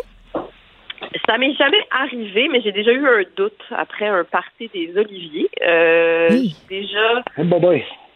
Oui, j'ai déjà vraiment, euh, c'est-à-dire j'avais plus de souvenirs puis j'avais presque pas bu. Fait que euh, j'ai réussi à prendre un taxi et à rentrer chez nous, mais le lendemain, euh, j'arrivais à suivre à la trace des trucs que j'avais faits, comme prendre une douche, déplacer ma brosse à dents. euh, puis je me suis, j'avais vraiment aucun souvenir de la soirée alors que j'avais bu peut-être deux verres de vin blanc. Là, c'était pas, euh, c'était pas un excès total, mais bon. Donc, mais il y, a- il y en a plein. Même Ariane Brunet, euh, donc cette chanteuse euh, qui dit qu'elle avait, elle, elle s'est retrouvée à l'hôpital. euh, et c'est souvent ça la drogue du viol, c'est que t'as- t'as plus de souvenirs. Puis après, ben. Hey, je m'excuse. Y a-tu quelqu'un qui fait sa vaisselle pendant qu'on fait une chronique? Parce qu'il y a beaucoup de bruit. On peut-tu comme se calmer le bruit un peu? Euh, non. C'est pas toi? moi, pas Mathieu, tu fais-tu ta vaisselle? Non. Bouge plus. Bouge plus. OK, on bouge plus. Poursuis, Léa. On bouge plus tout le monde. J'ai juste le rhume, alors je parle un peu bizarre. Non, mais toi, ça, c'est correct. Tu peux avoir le, tu peux avoir le rhume. Ça, c'est légal. Faire sa vaisselle, moins. Euh, OK, donc. Non, moi, euh, je fais, ma- je fais la vaisselle tout le temps. Je disais, alors quand je suis au travail, j'arrête de faire ma vaisselle. ah, c'est correct. Et- Mais est-ce que, mais j'espère au moins que tu plies une petite brassée de, de bas pendant que tu me parles parce que je voudrais pas non plus que ton temps ménager, euh, tu prennes du retard, là. Euh, non, c'est ça. C'est que j'arrête de multitasker ma vie. Exactement. donc, donc, si on revient au fameux Oui. GHB, euh, c'est ça, c'est que souvent, ben, les femmes vont à l'hôpital parce que oui, ça, ça affecte surtout les femmes de 18 à 35 ans. Comme 70 des, des victimes, c'est des femmes de 18 à 35 ans. Puis, euh, ben oui, on arrive à déceler souvent qu'elles ont été euh, qu'elles ont été droguées, sauf que, tu sais, après, va savoir qui- a fait ça et tout ça. C'est très, très rare qu'on pogne le monde. Mais heureusement, on commence à inventer des patientes à gosses qui vont nous aider. Euh, moi, j'avais jamais entendu parler de ça, qu'il y a un sous-verre euh, qui commence à se populariser dans les bars où est-ce Mm. que tu peux faire un test, en fait, avec une petite goutte de ton, de, de ton euh, verre. J'ai parlé à l'inventeur de ces sous-verres-là l'an dernier à l'émission, puis c'était pas encore commercialisé tant que ça. Donc, ça me réjouit aujourd'hui de savoir que enfin ça va être disponible. Ben là, il y a des bars qui le fournissent. Euh, C'est épouvantable. Ben oui, ça l'est quelque part, mais tu vois, moi je me souviens que je, je faisais des euh, je faisais la soirée d'humour à Lucam et puis que le bar de Lucam permettait de mettre son verre dans un casier à clé, puis ça je trouvais que c'était quand même épouvantable. Tu sais, j'étais comme hey, on est rendu loin. Euh, je trouve que le sous-verre est un peu plus sympathique déjà, même si c'est déprimant de devoir faire ça, mais écoute, il faut ce qu'il faut, donc tu mets une petite goutte euh, sur le sous-verre. Puis il y a un test qui fait que ben si, si, ça, si la pastille devient bleue, ça veut dire que c'est de la kétamine ou du GHB qui a été Mais c'est super. verre. Là, qui ouvre des portes de grange? Voyons là! Je. Là, Un peu, un peu de discipline, les enfants. Là, Mathieu, là, dis-moi pour vrai, qu'est-ce que tu fais? Tu vas me le dire. C'est là que ça se passe. Là, tu faisais ta vaisselle, puis là, tu, tu rentres ton tracteur dans la grange. C'est là que se passe. Tu fâches deux mères en ce moment. On a six enfants nous deux, là. ça- Je pensais pas qu'on était pour entendre la porte. Ben, je sais pas. Je, je, je, je prenais discrètement des fils d'iPhone tantôt. Et ça fait un choc, un choc, un choc parce que vous êtes sur le speakerphone de, en tout cas, bref, sur mes écouteurs. Ah, mon Et Dieu, là, je viens Mathieu. de fermer ma porte d'entrée parce que j'ai j'ai un avion tantôt qui décolle. Je m'envole dans, dans à peu près trois heures. Maman est pas contente. Fais pas de bruit, là, pendant qu'on parle, OK? Maman est Ok, au téléphone. Bon. Maman, ça va pas. OK. Yo, pendant sa chronique, je vais jouer de la batterie tantôt. Je... Oui, fais ça. organiser mon linge. Tu duras dans le nez bruyamment. Euh, Donc, Donc, euh, c'est ça. Donc, ce fameux test, il, il s'est même rendu commercialisé. Écoute, c'est sur Amazon. Là. Tu peux en avoir euh, pour 32 dollars. Ouais. T'en as tout un paquet? Fait que tu peux te promener avec. Il y a des porte-clés aussi qui sont faits pour ça. Donc, on va pouvoir donner ça à nos filles. Il est génial.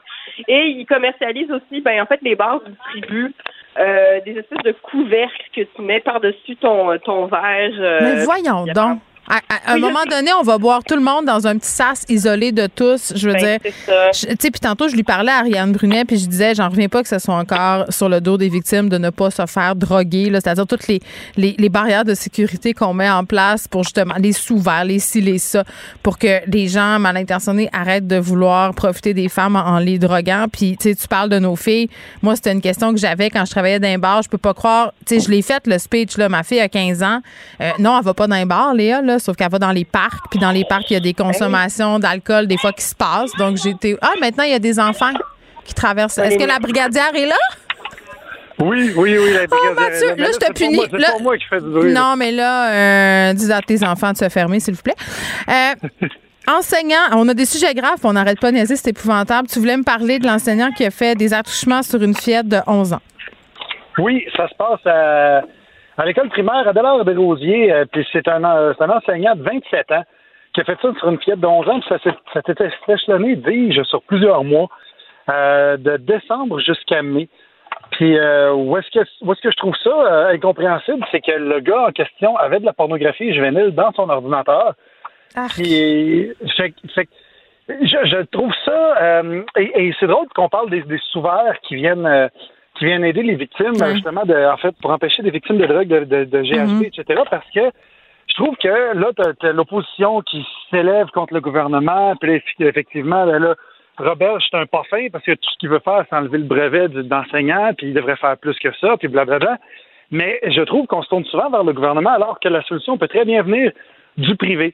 Tu sais, euh, ça peut être une compagnie justement qui euh, invente des trackers pour quand quelqu'un va dans le dark web faire des recherches de pornographie juvénile.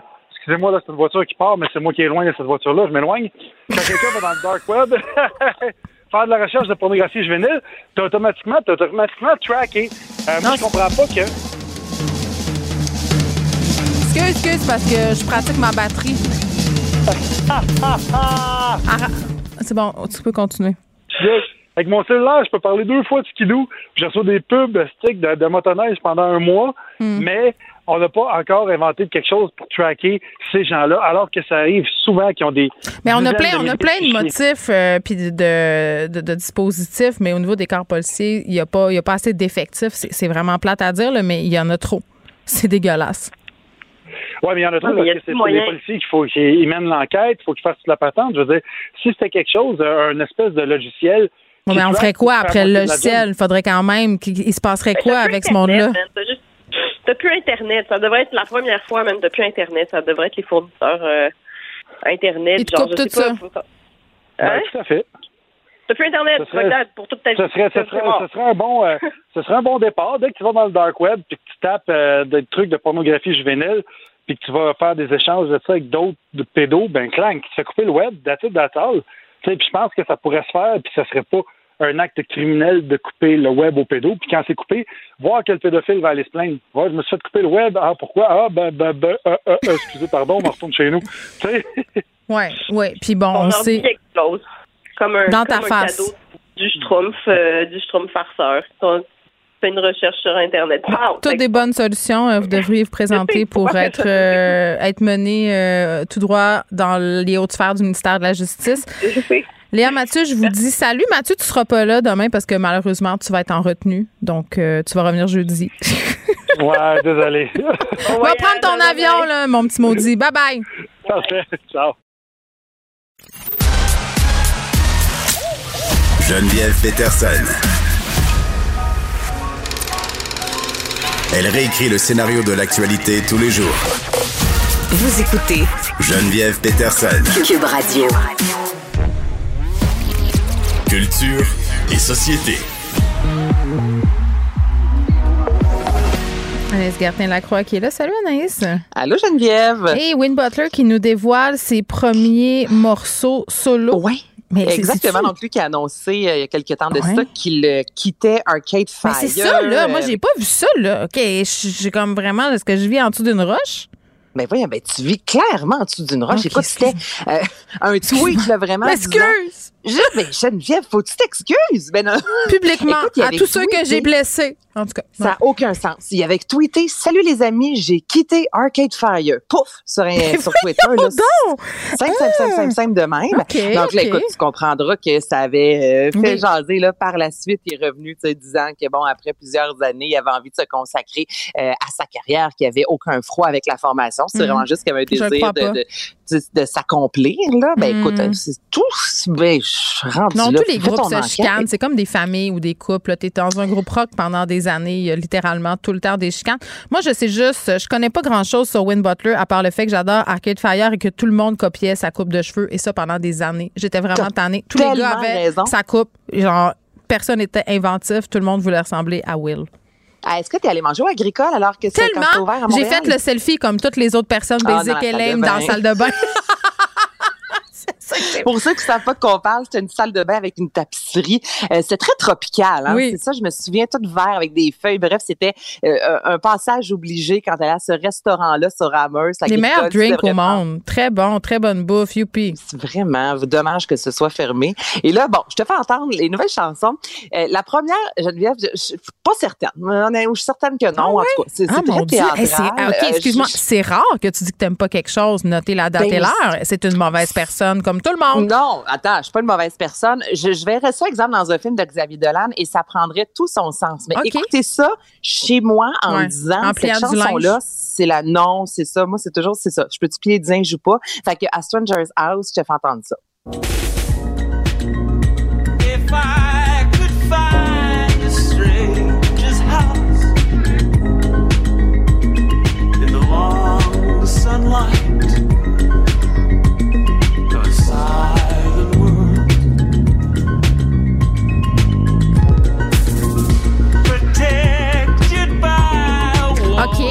Euh, Mais c'est pas mauvais. Ben mais oui, j'ai c'est mauvais.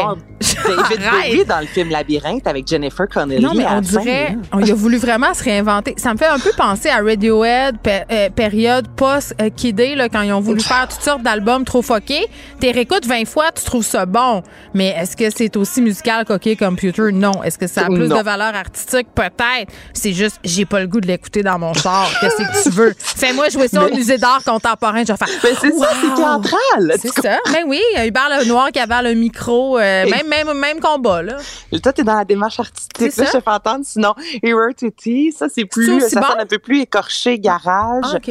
Ben, je, je, Ben, je- le écoute, j'ai- vais être de passage à Montréal au Théâtre Fermont, 12 août. Je pense pas y être. Ça répond Ah. à ta question. Oh, t'es méchante. OK, on l'écoute. Mais non, mais je te le fais entendre.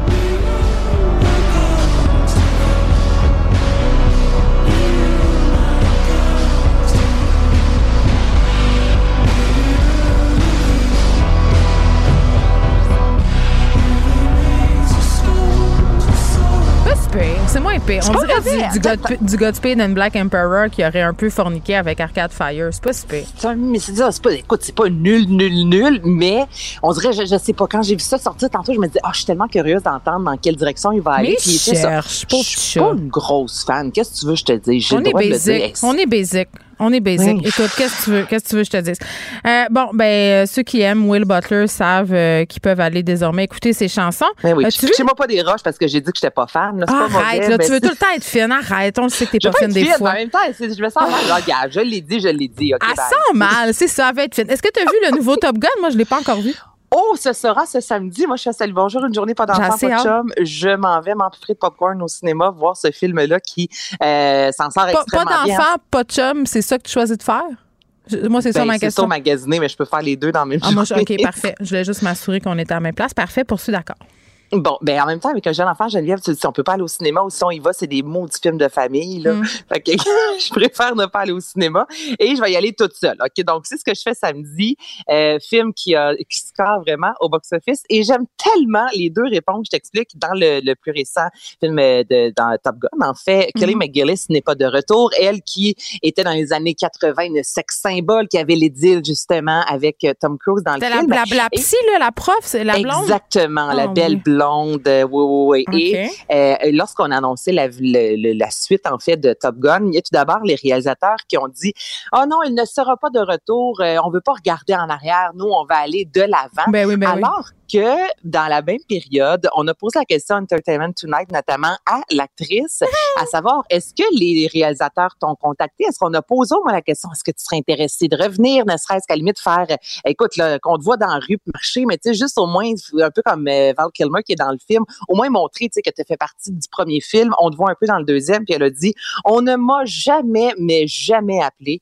Euh, elle dit, écoutez, là, la vérité, c'est que je suis rendue vieille. Elle est passée 60 ans, donc c'est vraiment une vieille peau. Elle dit, je suis rendue grosse. Et là, tu sais, je la cite, là. Et elle a pris du poids. Son corps a changé. Puis ça reste une très belle femme pour autant. Et elle dit, j'ai l'air de mon âge. Donc, il y a Ah, ouais, aucune, au cinéma, on peut pas chance. beaucoup hein, avoir l'air de son âge. On peut pas avoir Ouais. l'air de notre âge. Et Là, ils ont pris Jennifer Connelly pour la remplacer. Exactement. Elle est. C'est ça. Ouais. C'est ça, c'est, vraiment la, la même, le même genre d'actrice. Puis, euh, Elle fait-tu le même rôle ou je suis dans le champ? Non, non, c'est pas le même C'est une rôle. autre. OK, Non, au moins, au moins c'est une autre madame. Non, on la remplace pas, ce serait bien le bout. tu sais. Ben, je sais pas. Je, je sais Non, pas. non. Fait Non, qu'elle, elle, remplace elle a pas, pas. peur de dire que c'est parce qu'elle est vieille, qu'elle est grosse, puis qu'elle a l'air de son âge, donc qu'elle correspond pas aux standards euh, Qu'elle ne d'Hollywood d'aujourd'hui. Mais c'est fou quand même. là, elle a quitté Hollywood il y a quelques années. Elle est devenue puis C'est sa famille qui aimait de l'avant. Le cinéma lui tente plus ou moins. J'ai tellement aimé. Puis là, quand tu vas sur Google, là, tu vois le moteur de recherche que les gens écrivent le plus. là, C'est qu'est-elle devenue? Elle ressemble à quoi en 2022? Ah, mon Donc, tu sais, Dieu. les gens auraient aimé ça la voir dans le film. Tu comprends? Ah non, Mais il là, aurait aimé ça la voir pour dire qu'elle est vieille, qu'elle est grosse, puis qu'elle a l'air de son âge, Anaïs. Ça, c'est certainement ce qui se serait On l'a bien produit. fait de pas revenir. Exactement, mais c'est plate. Merci euh, beaucoup, Anaïs. On se retrouve Salut, demain. à demain. Merci à vous, les auditeurs, à toute l'équipe de recherche. Charlie à la mise en onde. Je vous laisse avec Mario et Vincent. À demain, 13h.